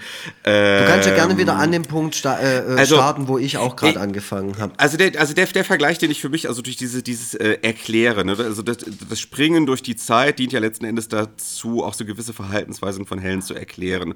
Und ähm, ich habe dazu so ein Gefühl wie zu, ähm, äh, wie zu den Bösewichten in so Horrorfilmen, wenn dann, wenn dann irgendwann lang und breit erklärt wird, warum die so sind, wie sie sind. Also ich finde, ich finde zum Beispiel Michael Myers ist viel angsteinflößender, wenn er einfach mordet, weil er mordet, als wenn man, als wenn man Michael Myers eine ganz lange Backstory gibt, äh, die erläutert, warum er so geworden ist oder warum er entstanden ist. So. Also, er, er, also Erklärungen sorgen oft dafür, äh, dass, dass Dinge, die für einen persönlich angsteinflößend sind, eingehegt und dann nicht mehr so angsteinflößend sind. So. Ähm, und gerade eine Frau, die äh, sexuell frei ist, die auf diese Art und Weise mit ihrem Körper umgeht, wie sie mit ihm umgeht und so, äh, ist natürlich für die Gesellschaft und das für das Patriarchat und so weiter angsteinflößend. So. Mhm. Und, äh, und deswegen es, hätte es natürlich viel mehr Punch, es hätte viel mehr Durchschlagskraft, wenn sie einfach so wäre, weil sie nun mal so ist. Ja. So. Ja. Ohne, ohne, das, ohne jetzt große, die große die psychologische Backstory. Andererseits ist es natürlich gut, wenn man zeigt, wie die Gesellschaft reagiert, wenn so jemand so auf den, auf den Mainstream prallt, sozusagen. Wenn jemand, der so, der sich, der so aus der Art geschlagen zu sein scheint, so mit den, mit den Boomern und mit den sogenannten normalen Leuten aufeinander trifft. Ne, weil da entsteht natürlich Reibung und äh, da, da steht, äh, entsteht natürlich auch, ähm, da, da, entstehen natürlich auch äh, Probleme für, für mhm. jemanden, der so ist. Und jetzt, jetzt wird natürlich in dieser Geschichte die ähm, Entscheidung getroffen, getroffen, dass diese Probleme mit gesellschaftlichen Konventionen anhand dieser Eltern-Kind-Beziehung verhandelt werden. Ja. Und, und, und dadurch wird das natürlich sehr stark individualisiert und sehr stark so auf diese Kleinfamilie runtergebrochen. Ja ohne so richtig deutlich zu machen, dass es vielleicht eher so ein allgemeineres gesellschaftliches Problem ist, dass äh, Frauen so ähm, regressiv behandelt und so eingeschränkt werden ja. in ihrer Freiheit. So. Ja, also ich finde, der Film gibt mir dann irgendwie das Falsche, oder ich hatte das Gefühl, der Film gibt mir die falsche Motivation vor. Weil andererseits, ich will ja selber irgendwie drauf kommen, auf verschiedene Erkenntnisse, wenn ich diesen Film anschaue. Zum Beispiel, warum sagen denn Leute hier, ähm, das ist ja alles ekelhaft, was die macht, die ist ja total daneben. Äh, und andererseits bei irgendwelchen Teenie-Komödien, wenn die Jungs äh, Apfelkuchen ficken oder auf irgendwas draufballern, also mit ihren ja, Penissen, ja. dann sind ja. die cool und witzige Dudes. So, also ja, ja klar. Das ist das sowas. Aber da muss ich natürlich auch selber irgendwie drauf kommen. Das sind so, das sind so Elemente, wo ich mir halt denke, warum macht der Film nicht einfach mal das?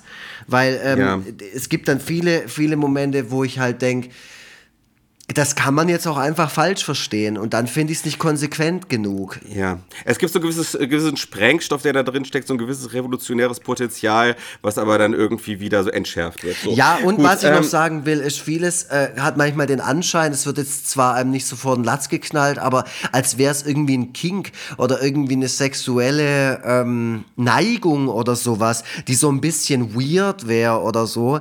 Das finde ich immer schwierig, weißt, du, wenn es dann so einen pornografischen politischen Anstrich bekommt. Also nicht, dass der Film das mhm. will, aber ich, es hat halt nur mal ein Mann gedreht, den Film. Das muss man halt auch nochmal, be, weil, weil, ja. weißt du, was ich meine? Also das ist dann irgendwie immer so ein bisschen dann too much, wo ich dann denke, hä, nee, lass es doch einfach mal stehen. Lass es doch einfach mal als das stehen, was es, was es ist. Auch vielleicht mit einer Off-Stimme das nochmal nicht mehr nacherklären oder sonst irgendwie, sondern so wirklich Alltagssituationen aus einer Sicht von einer Frau, die auch realistisch sind, mhm. genauso passieren.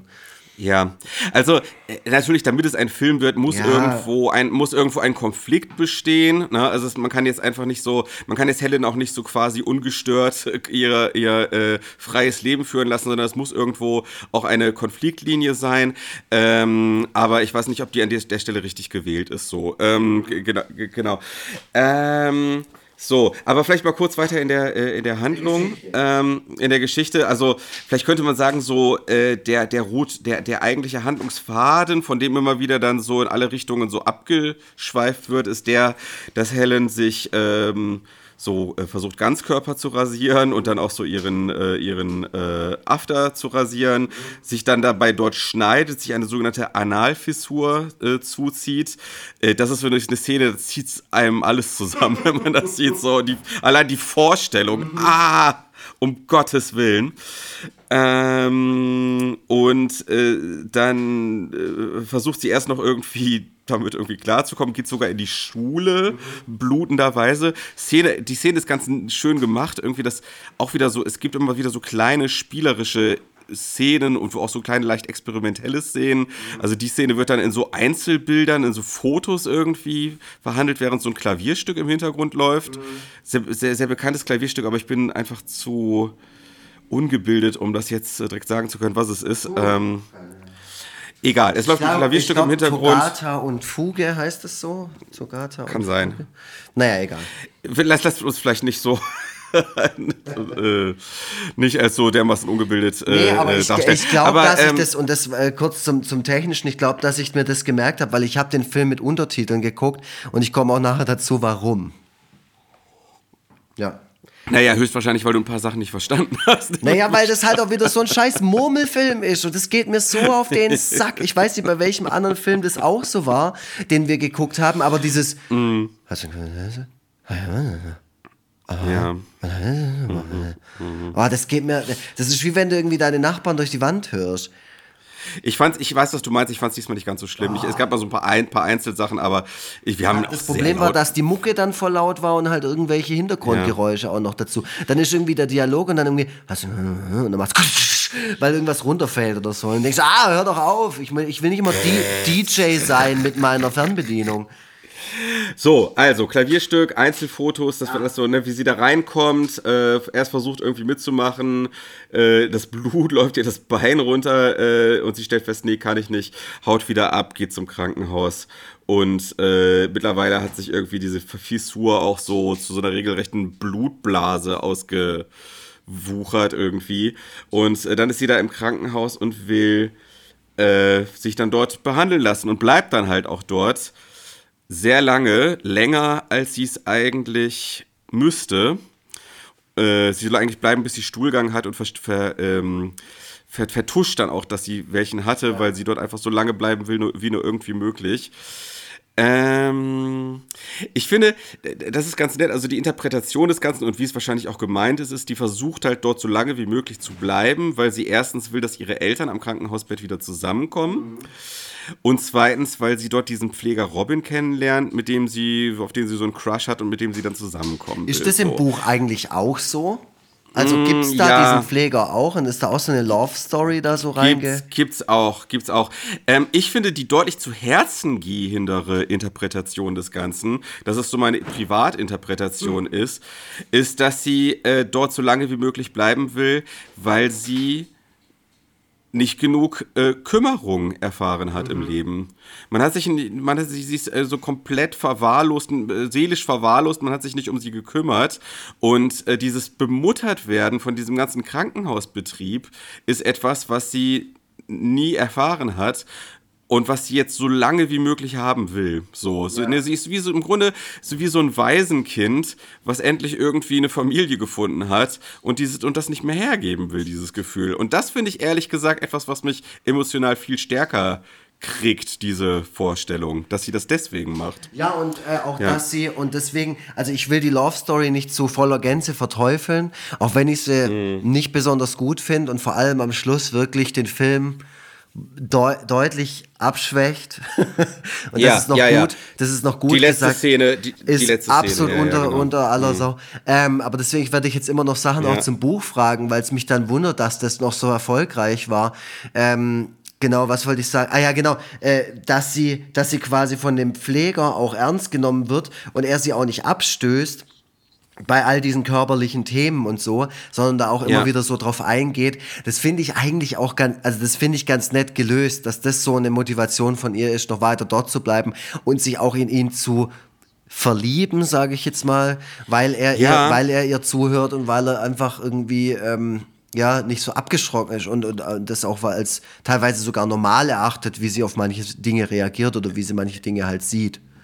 Ja, also es ist, es ist auf jeden Fall, wenn man so gewisse Konventionen gewöhnt ist, ist es auf jeden Fall erfrischend zu sehen, dass jetzt in diesem Fall sozusagen die Frau die Jägerin ist, ne? Die Frau diejenige ist, die äh, den Typen zuerst äh, aggressiv mhm versucht für sich zu gewinnen. Ich äh, habe gerade so ein Buch angefangen, ähm, Normal People von äh, Sally Rooney. Und da ist es nämlich auch so, dass die äh, Frau die deutlich aggressivere ist und die deutlich forderndere ist. Und das ist, äh, ist mir auch direkt aufgefallen, weil man halt das, äh, wenn man so konven erzählerische Konventionen kennt, dass, weil man das einfach nicht so gewöhnt ist. So. Mhm.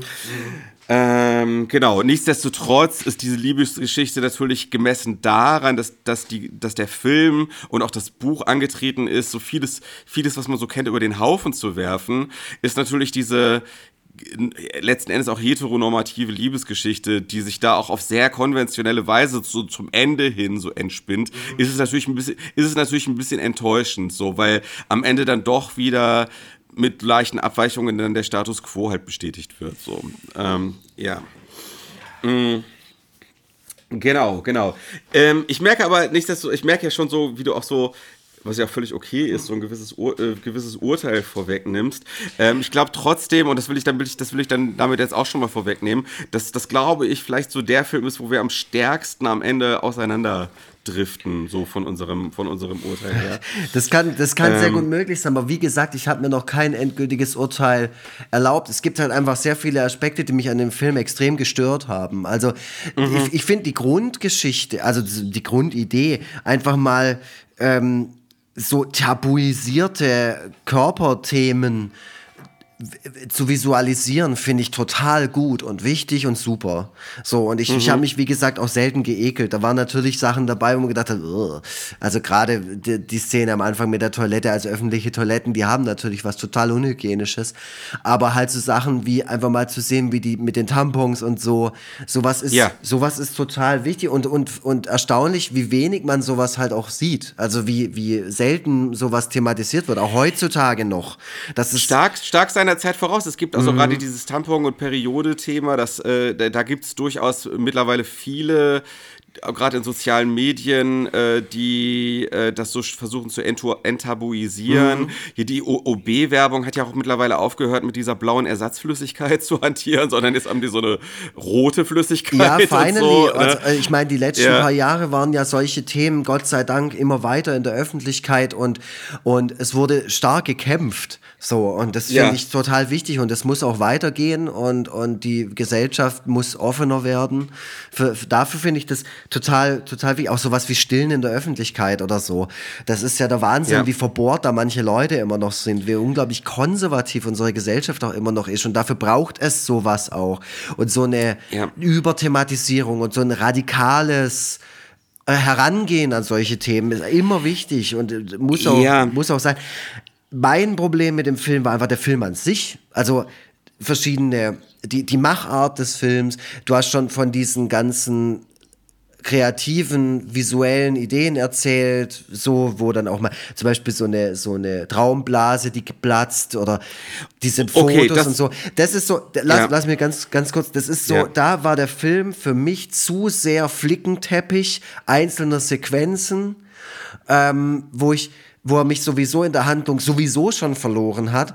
Und dann hat er mich da wieder irgendwie so ein bisschen bekommen und dann war es aber nicht konstant genug. Das war dann immer so eine mhm. Szene, die so, oh, das ist jetzt aber gerade interessant ge gelöst oder ge interessant gestaltet. Und dann ist wieder 15 bis 20 Minuten lang gar nichts in der Richtung passiert und es gab wieder ein bisschen Murmeldialog.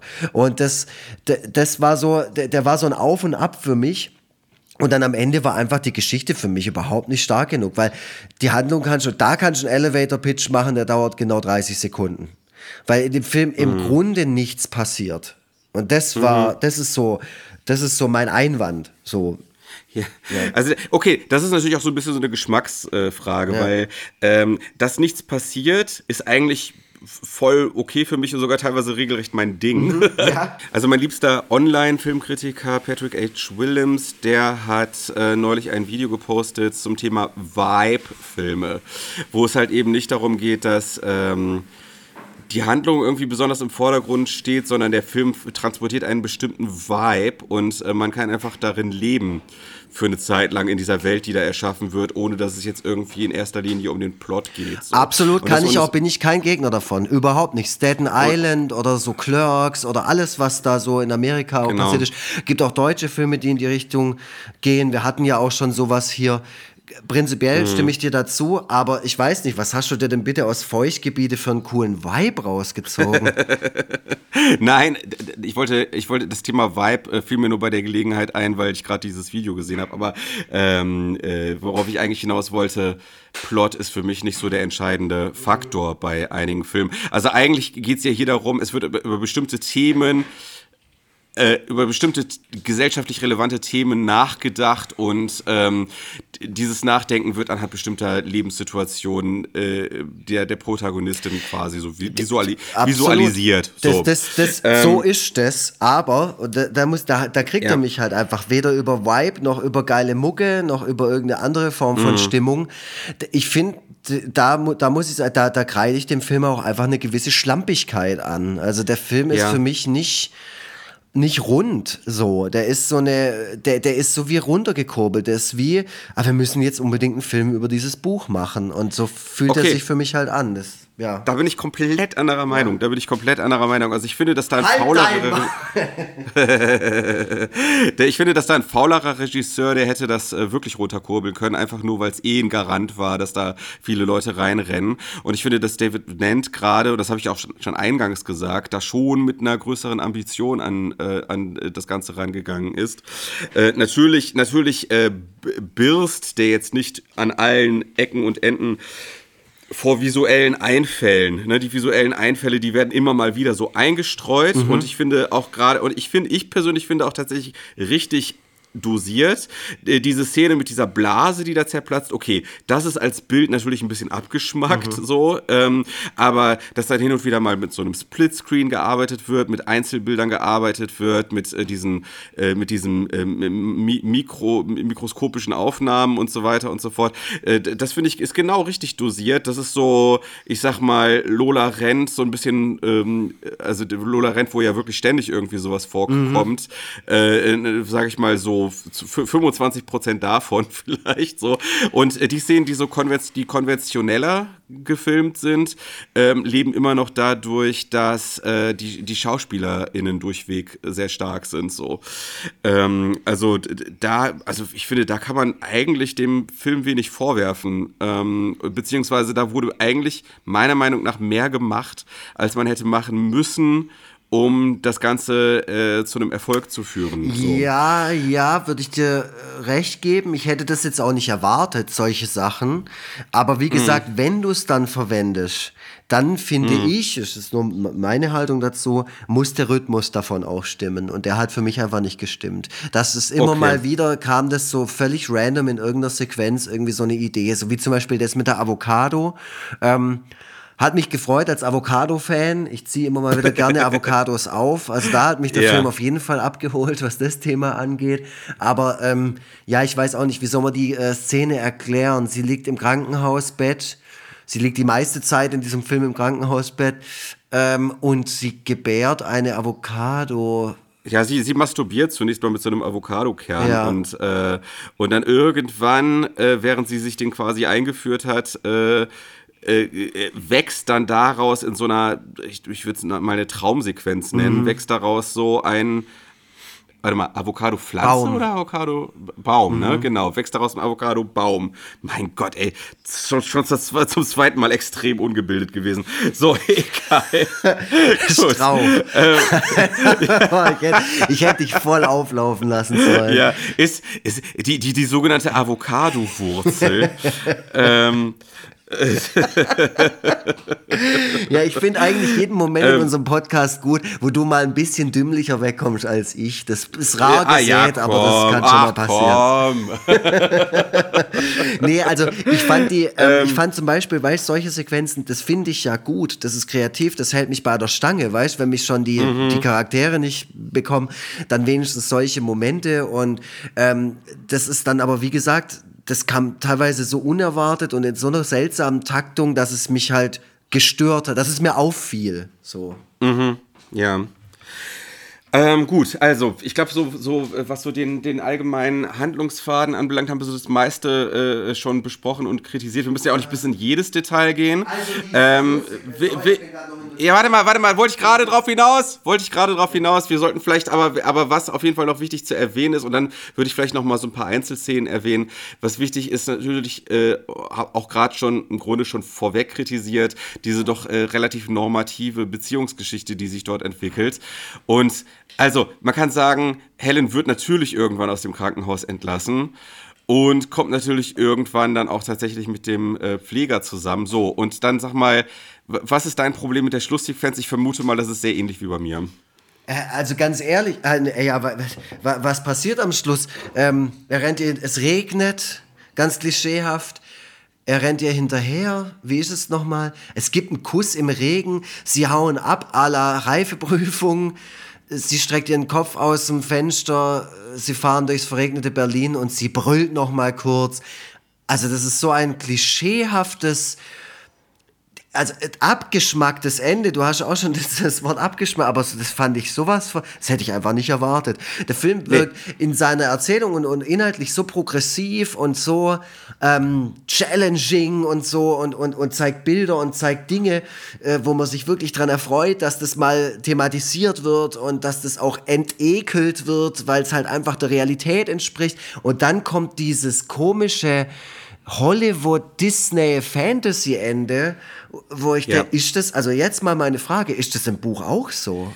Das weiß ich ehrlich gesagt nicht mehr. Ich glaube, sie, also sie kommen auf jeden Fall zum Ende hin zusammen, okay. aber es kann natürlich, weil man da ja auch den inneren Monolog von Helen äh, hört, ja. liest, wie auch immer, kann es natürlich trotzdem ganz anders rüberkommen als, als in dem Film. So, das ist, äh, da sind die, die beiden Medien, beiden unterschiedlichen Medien spielen da, glaube ich, auch eine ganz große Rolle. Ich kann mich jedenfalls nicht daran erinnern, dass ich bei dem Charlotte Roach Buch am Ende gedacht hätte, äh, das war jetzt aber doch ein bisschen arg äh, äh konventionell. Mhm. Im Film definitiv. Es wirkt ein bisschen wie so ein Ende Ende, was vom Produzenten äh, äh zum Schluss nochmal so äh, dem, dem Regisseur diktiert wurde, dass er das so machen muss. Damit es ein ne, Film da, da, ist, den man im Kino zeigen kann. Ja, es ist so ein bisschen, es ist so ein bisschen wieder diese Gratwanderung, die die ganze Zeit Ja, zumal, wird. ganz ehrlich, davor gibt es eine sehr eindrückliche, sehr harte Szene, die, was ich gut finde, weil das mal emotional was ja. ausgelöst hatte, wo es um die Mutter geht und ähm, die Helen hat auch noch einen Bruder äh, und da gibt es eine Szene, auf die ich jetzt nicht weiter eingehe, müssen wir Triggerwarnung machen, die ist schon ziemlich ja. heftig.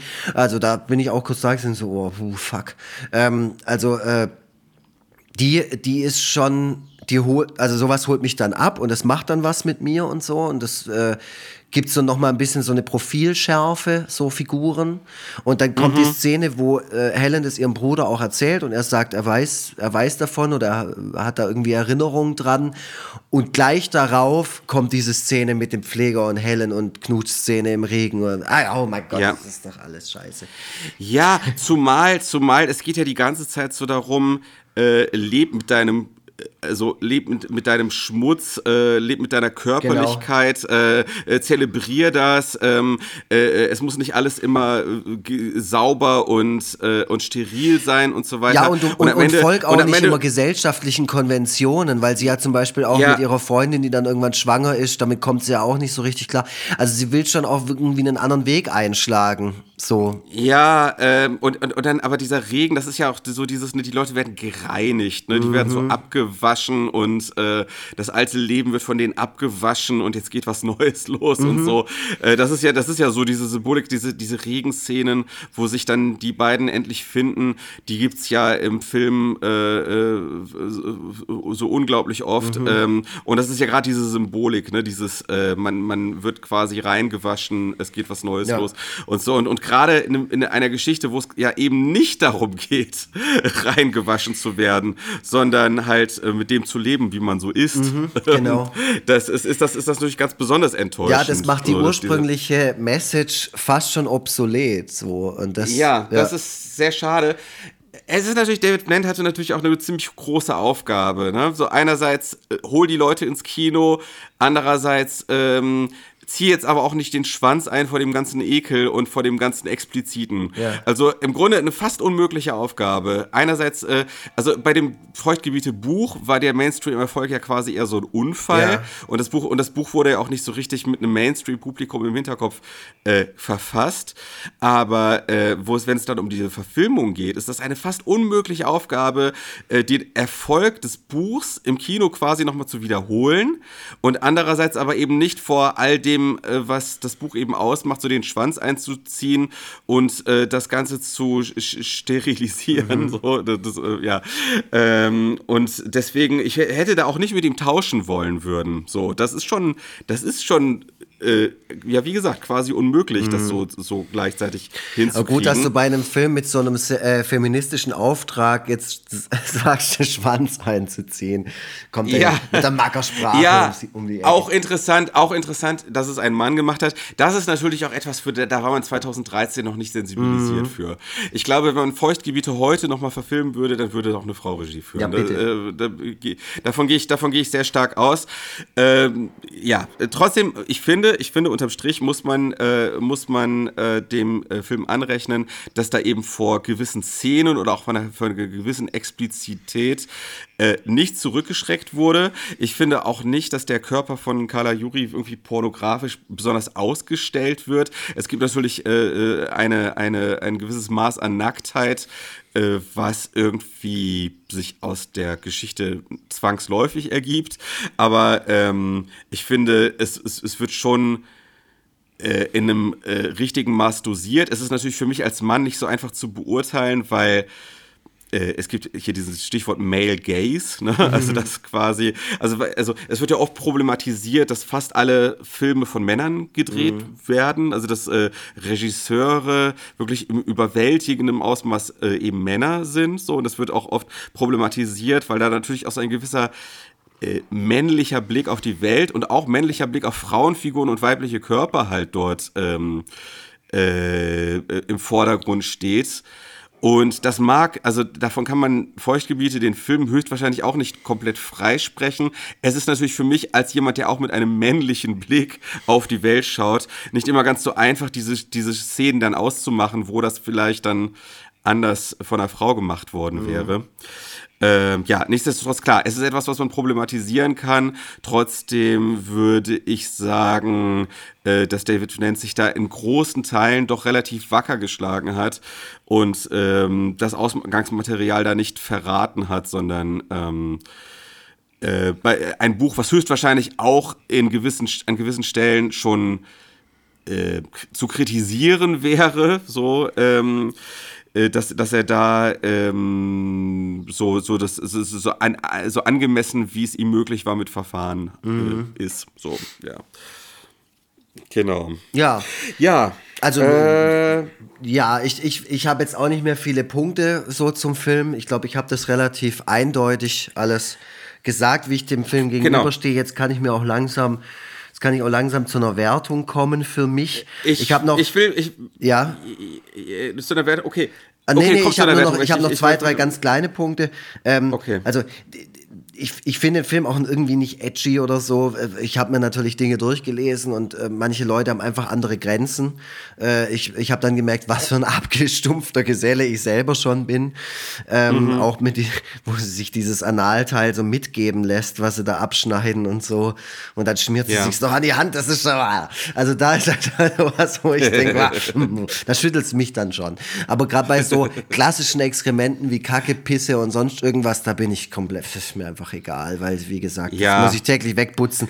Ne, Das, äh, das macht mir nichts mehr. Was ich interessant fand, war von äh, einem Film, der zehn Jahre alt ist, äh, dass das Z-Wort fällt an einer Stelle, also un unkommentiert.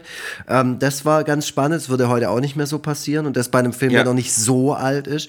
Ähm, Trotzdem kein, hatte man vor zehn Jahren äh, wirklich, ich weiß noch genau, wie das war, also keinerlei, da war man in keiner Weise für sensibilisiert. Keine, äh, genau, da war das Ja. kein Thema. Ja. Und ähm, Gott sei Dank, also wir nehmen ja auch diesen Podcast oft, um zu schauen, was sich halt, was sich gesellschaftlich innerhalb Mhm. Deutschlands verändert hat. Da haben wir auf jeden Fall ein bisschen dazugelernt, müssen aber auch noch sehr lange und viel dran arbeiten.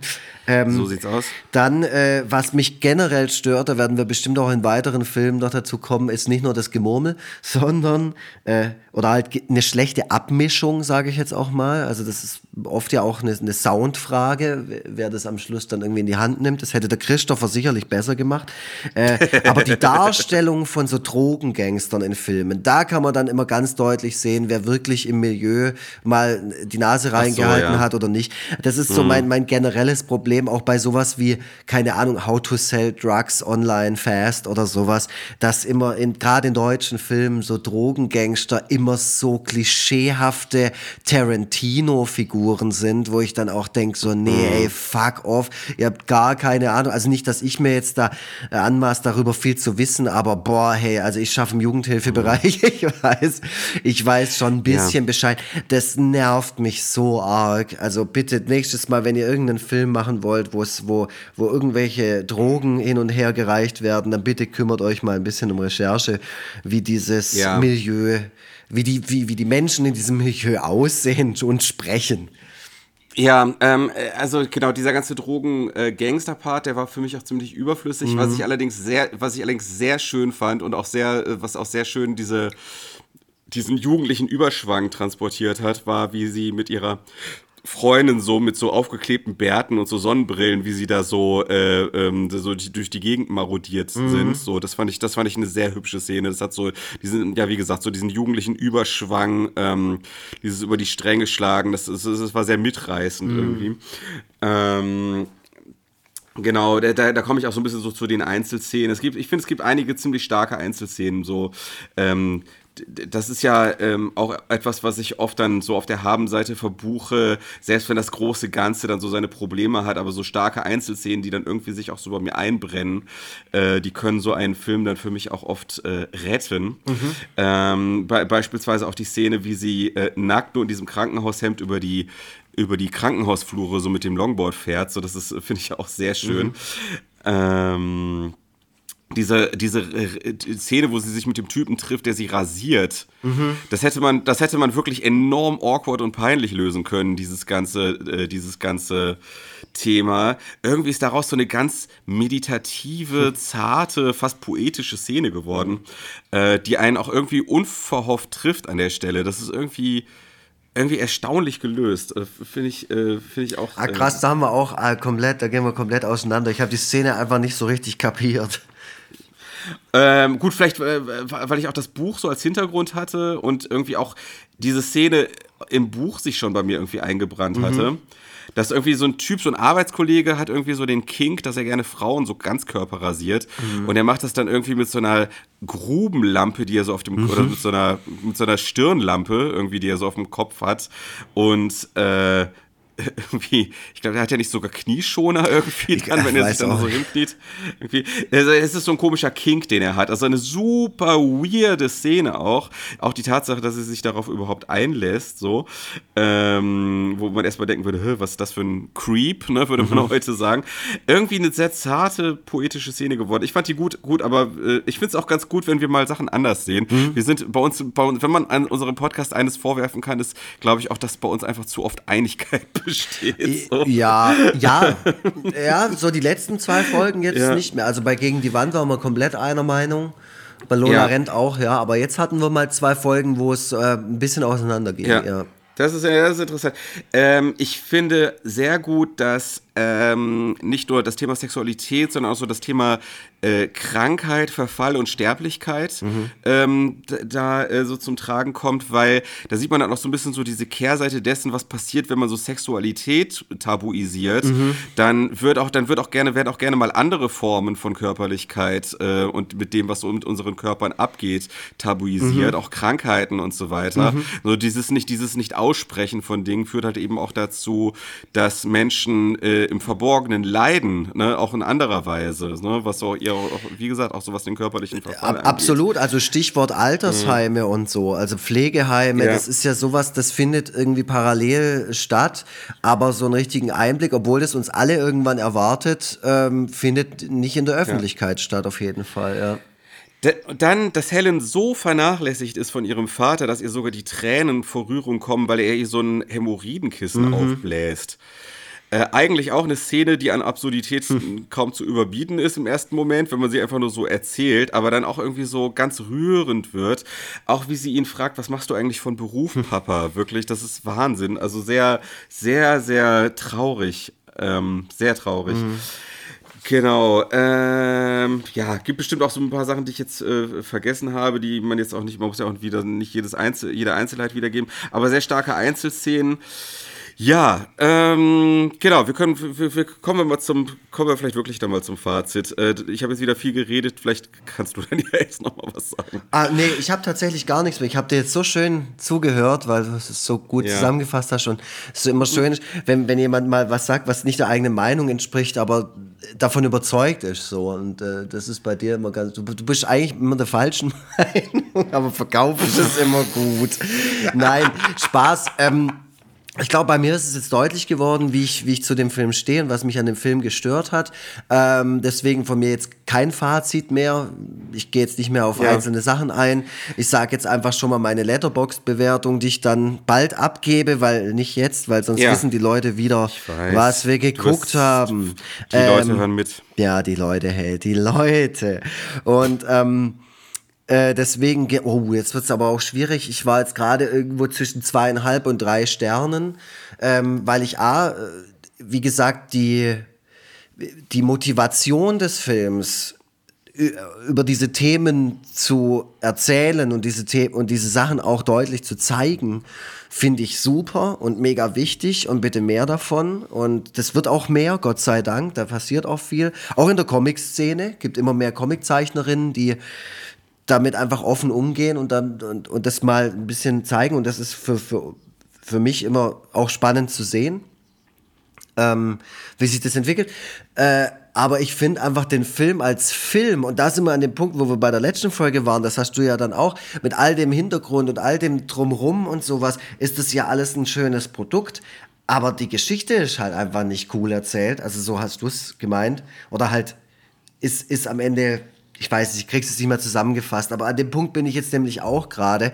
Ich finde vieles daran gut, aber das Produkt als Gesamtding, als Werk hat mich nicht unterhalten und hat mich viel zu oft gestört, auch in seiner technischen Umsetzung. Und deswegen bleibe ich bei zweieinhalb Sternen. Mhm, okay. Ähm, also, ich, ich fasse nochmal so meine, meine Meinung zusammen. Mhm. Ähm, also, erstens filmisch deutlich ambitionierter, als es hätte sein müssen äh, rechne, ich, rechne ich dem Regisseur auf jeden Fall hoch an. Äh, darstellerisch finde ich super. Äh, Gerade, äh, wie gesagt, die Hauptdarstellerin, Riesenglücksfall, aber auch insgesamt, also durchweg, äh, durchweg sehr gut gespielt. Ähm, starke, sehr starke Einzelszenen, äh, dass, dass das umstürzlerische, revolutionäre Potenzial der ganzen Geschichte leider so ein bisschen erstickt, was aber auch ähm, auch an der Buchvorlage liegt, an die man sich meines Erachtens doch relativ gehalten hat, also zumindest was diese, wenn man von einem Plot sprechen will, was die Plotpoints angeht. Na, man muss ja auch dann irgendwie mit dem arbeiten, was man kriegt. Mhm. Und wie gesagt, und wie gesagt, diese, dieser Drahtseilakt ähm, so zwischen ähm, äh, zwischen Mainstream und Avantgarde war eh im Grunde nicht zu bewältigen. Mhm. Ähm, äh, auch ich will hoch anrechnen, dass da gewisse Dinge zu sehen sind, die selbst mit zehn Jahren Abstand, wo man schon denkt, okay, krass, sieht man nicht so oft, hat man nicht so oft in Filmen so. Äh, das ist schon, also das, das muss man schon sagen, da wurde, war, war man auch mutig. Äh, und, und hat eben eine problematische Formulierung, nicht den Schwanz eingezogen, wobei ich glaube, damit ist eher der, der Schwanz von Hunden gemeint, also der, der eigentliche, der eigentliche Schwanz, Schwanz, also der Christopher, kannst du bitte jedes Schwanz rausschneiden? also, also Hündinnen, also Hündinnen ziehen ja auch den Schwanz ein. Ja, kannst es rausschneiden, also nicht rausschneiden aus der Folge, sondern kannst du daraus was machen, Techno-Remix oder ja. so. Schwanz, Schwanz, Schwanz. Schwanz, Schwanz Tobias Vogel sagt Schwanz, 10 Stunden Version ja. YouTube. Leider, leider ein relativ schwaches Ende. Gut, sei es drum. Ähm, aber so unterm, unterm, äh, unterm Strich, wenn ich alles so, äh, wenn ich die Soll- und Haben-Seite so betrachte, ist dann doch äh, ein ganzes Stück mehr auf der Haben-Seite. Äh, finde ich ein grundsympathischer Film. Ähm, der, finde ich, dreieinhalb Sterne verdient hat. Okay, alles klar. So, genau. Ja, schön, wunderbar. Das, ach, das war doch äh, wieder äh, irgendwie, äh, doch, das, das, die Folge, ich will mich ja nicht sehr, uns, uns ja nicht selber loben, aber wir hatten, wir hatten doch irgendwie ganz guten Flow heute. Das lief irgendwie, ging irgendwie gut. Ging heute war alles im Fluss, so wie bei Feuchtgebiete. Ja. so, genau. Ja, äh, also, was soll man noch großartig sagen? International übrigens auch, äh, hat der Film auch äh, ein bisschen äh, Aufmerksamkeit bekommen. Also, mhm. Äh, das englischsprachige Letterboxd ist da durchaus. Ähm, auch einige sind dem Film auch durchaus auch wohlgesinnt. Man, man, ja, man, so. man äh, findet auch relativ viele Reviews, auch auf YouTube und mhm. so, internationale Reviews, teilweise sogar ähm, so relativ recent Zeug. Also so, mhm. dass du merkst, der Film möglicherweise könnte der auch so, zu so einer Art Kultfilm oder sowas werden. Oder ist das vielleicht auch schon? Also Kultfilm ist vielleicht ein bisschen viel gesagt, aber auf jeden Fall äh, muss man ja mal wieder positiv bemerken, weil deutschsprachige oder auch deutsche Filme international meistens ja keinerlei Bedeutung haben. Äh, in, in diesem Fall ist es anders. Äh, ja, wollte ich einfach nur mal kurz erwähnt haben. Das ist auch, das ist ja so. auch wichtig. Ich meine, es steht ja auch so ein bisschen auf unserer Agenda, dass wir da mal so ein bisschen drauf gucken, weil wir wollen ja auch den deutschsprachigen mhm. Film so ein bisschen jetzt nicht retten, aber wir wollen ihm schon zu einem Push so verhelfen. So. Absolut, weil wir selber auch mal in einem deutschsprachigen Film mitspielen wollen. Keine oh Ahnung, ja, das wäre so toll. Ey, wenn ihr irgendwas dreht oder so, wir kommen auf jeden Fall vorbei. Ähm, am besten so ja. in der Mitte von Deutschland, dass das beide nicht so weit haben. Also wenn ihr irgendwo in Trier oder so gerade einen Film dreht, wir sind da. Mm. Ist, das, ist das die Mitte von da? Fulda, so die Ecke ist. Das müsste doch so ziemlich mittig sein für uns beide. Absolut. Ähm, so, ansonsten äh, bin ich, äh, äh, können wir die anderen Filme vom Regisseur ja dann irgendwann im Laufe der nächsten Jahre dann vielleicht auch mal schauen. Was hat er denn also noch gemacht? Äh, außer jetzt zumindest, ähm, er, er ist, also irgendwie hat er sich so ein bisschen jetzt so als Literaturverfilmer, glaube ich, sich so ein bisschen positioniert. Zumindest hat er, äh, ähm, er ist wieder da, dieser Hitler-Film, den hat er äh, gemacht. Echt? Der soll ja, der soll ja so ein bisschen schwächer eher sein. Aber ja gut, es liegt aber auch am Autor sehr, sehr hoch. Ja, absolut. Äh, furchtbar. Ja. Der, der, findet, Timo Wermisch, der findet ja auch, glaube ich, deine Sachen nicht so doll. Das davon mal abgesehen, aber ich glaube, das ist ja auch eine ziemlich fragwürdige Weltanschauung. Ich glaube, der ist nicht so hasenrein. Weiß ich nicht so genau. Aber, äh, weiß ich echt nicht, keine Ahnung. Aber, ist der bei äh? Nein. Ja, ich dachte schon, vielleicht hat er da mal was veröffentlicht und du musst jetzt irgendwie gerade aufpassen, Ach, was du Quatsch. sagst oder so. Ach Quatsch. Äh, wo war ich? Nee, ich versuche nur kurz das zu Ende zu führen. Mhm. Achso, Sonne und Beton. Sonne und Beton.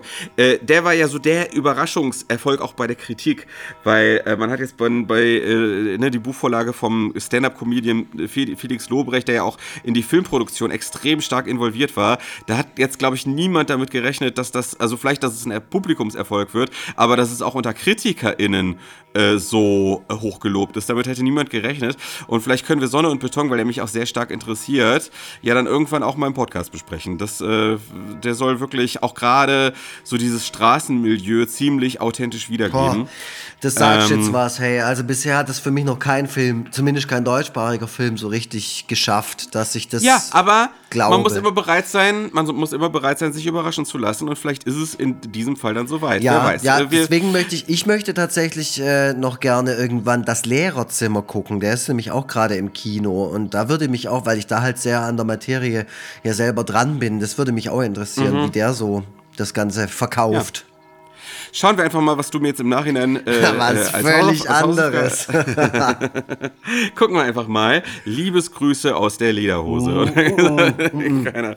Schauen Ich glaube, wir wir hatten mal. jetzt genug Sex. Ja, Ja. genau. So wie im echten Leben. Sex, äh, Sex, äh, äh, Sex äh, ist äh, abgehakt. Jetzt ist erstmal ein Jahr Ruhe. Also Podcast, Podcast mit, mit Tobias Vogel ist halt auch einfach sexy. Das ist ja egal, Ja. über was wir sprechen. Sail away. Ach, keine Ahnung, warum ich das jetzt singe. Hä? Ähm, Ja, aber was ist jetzt los mit dem Typ? You can- weil, weil ich habe irgendwie gedacht, sexy Stimme. Ähm, wer hat noch eine sexy Stimme? Der- der Typ, der Sail Away singt.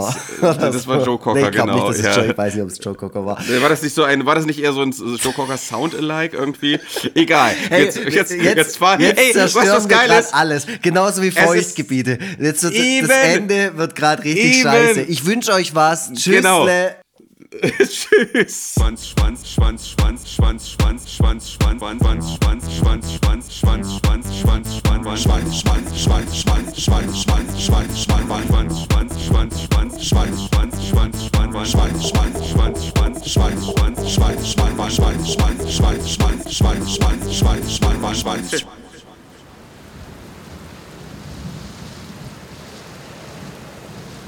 Schnitt, Mix und Mastering von iLaid Backsound.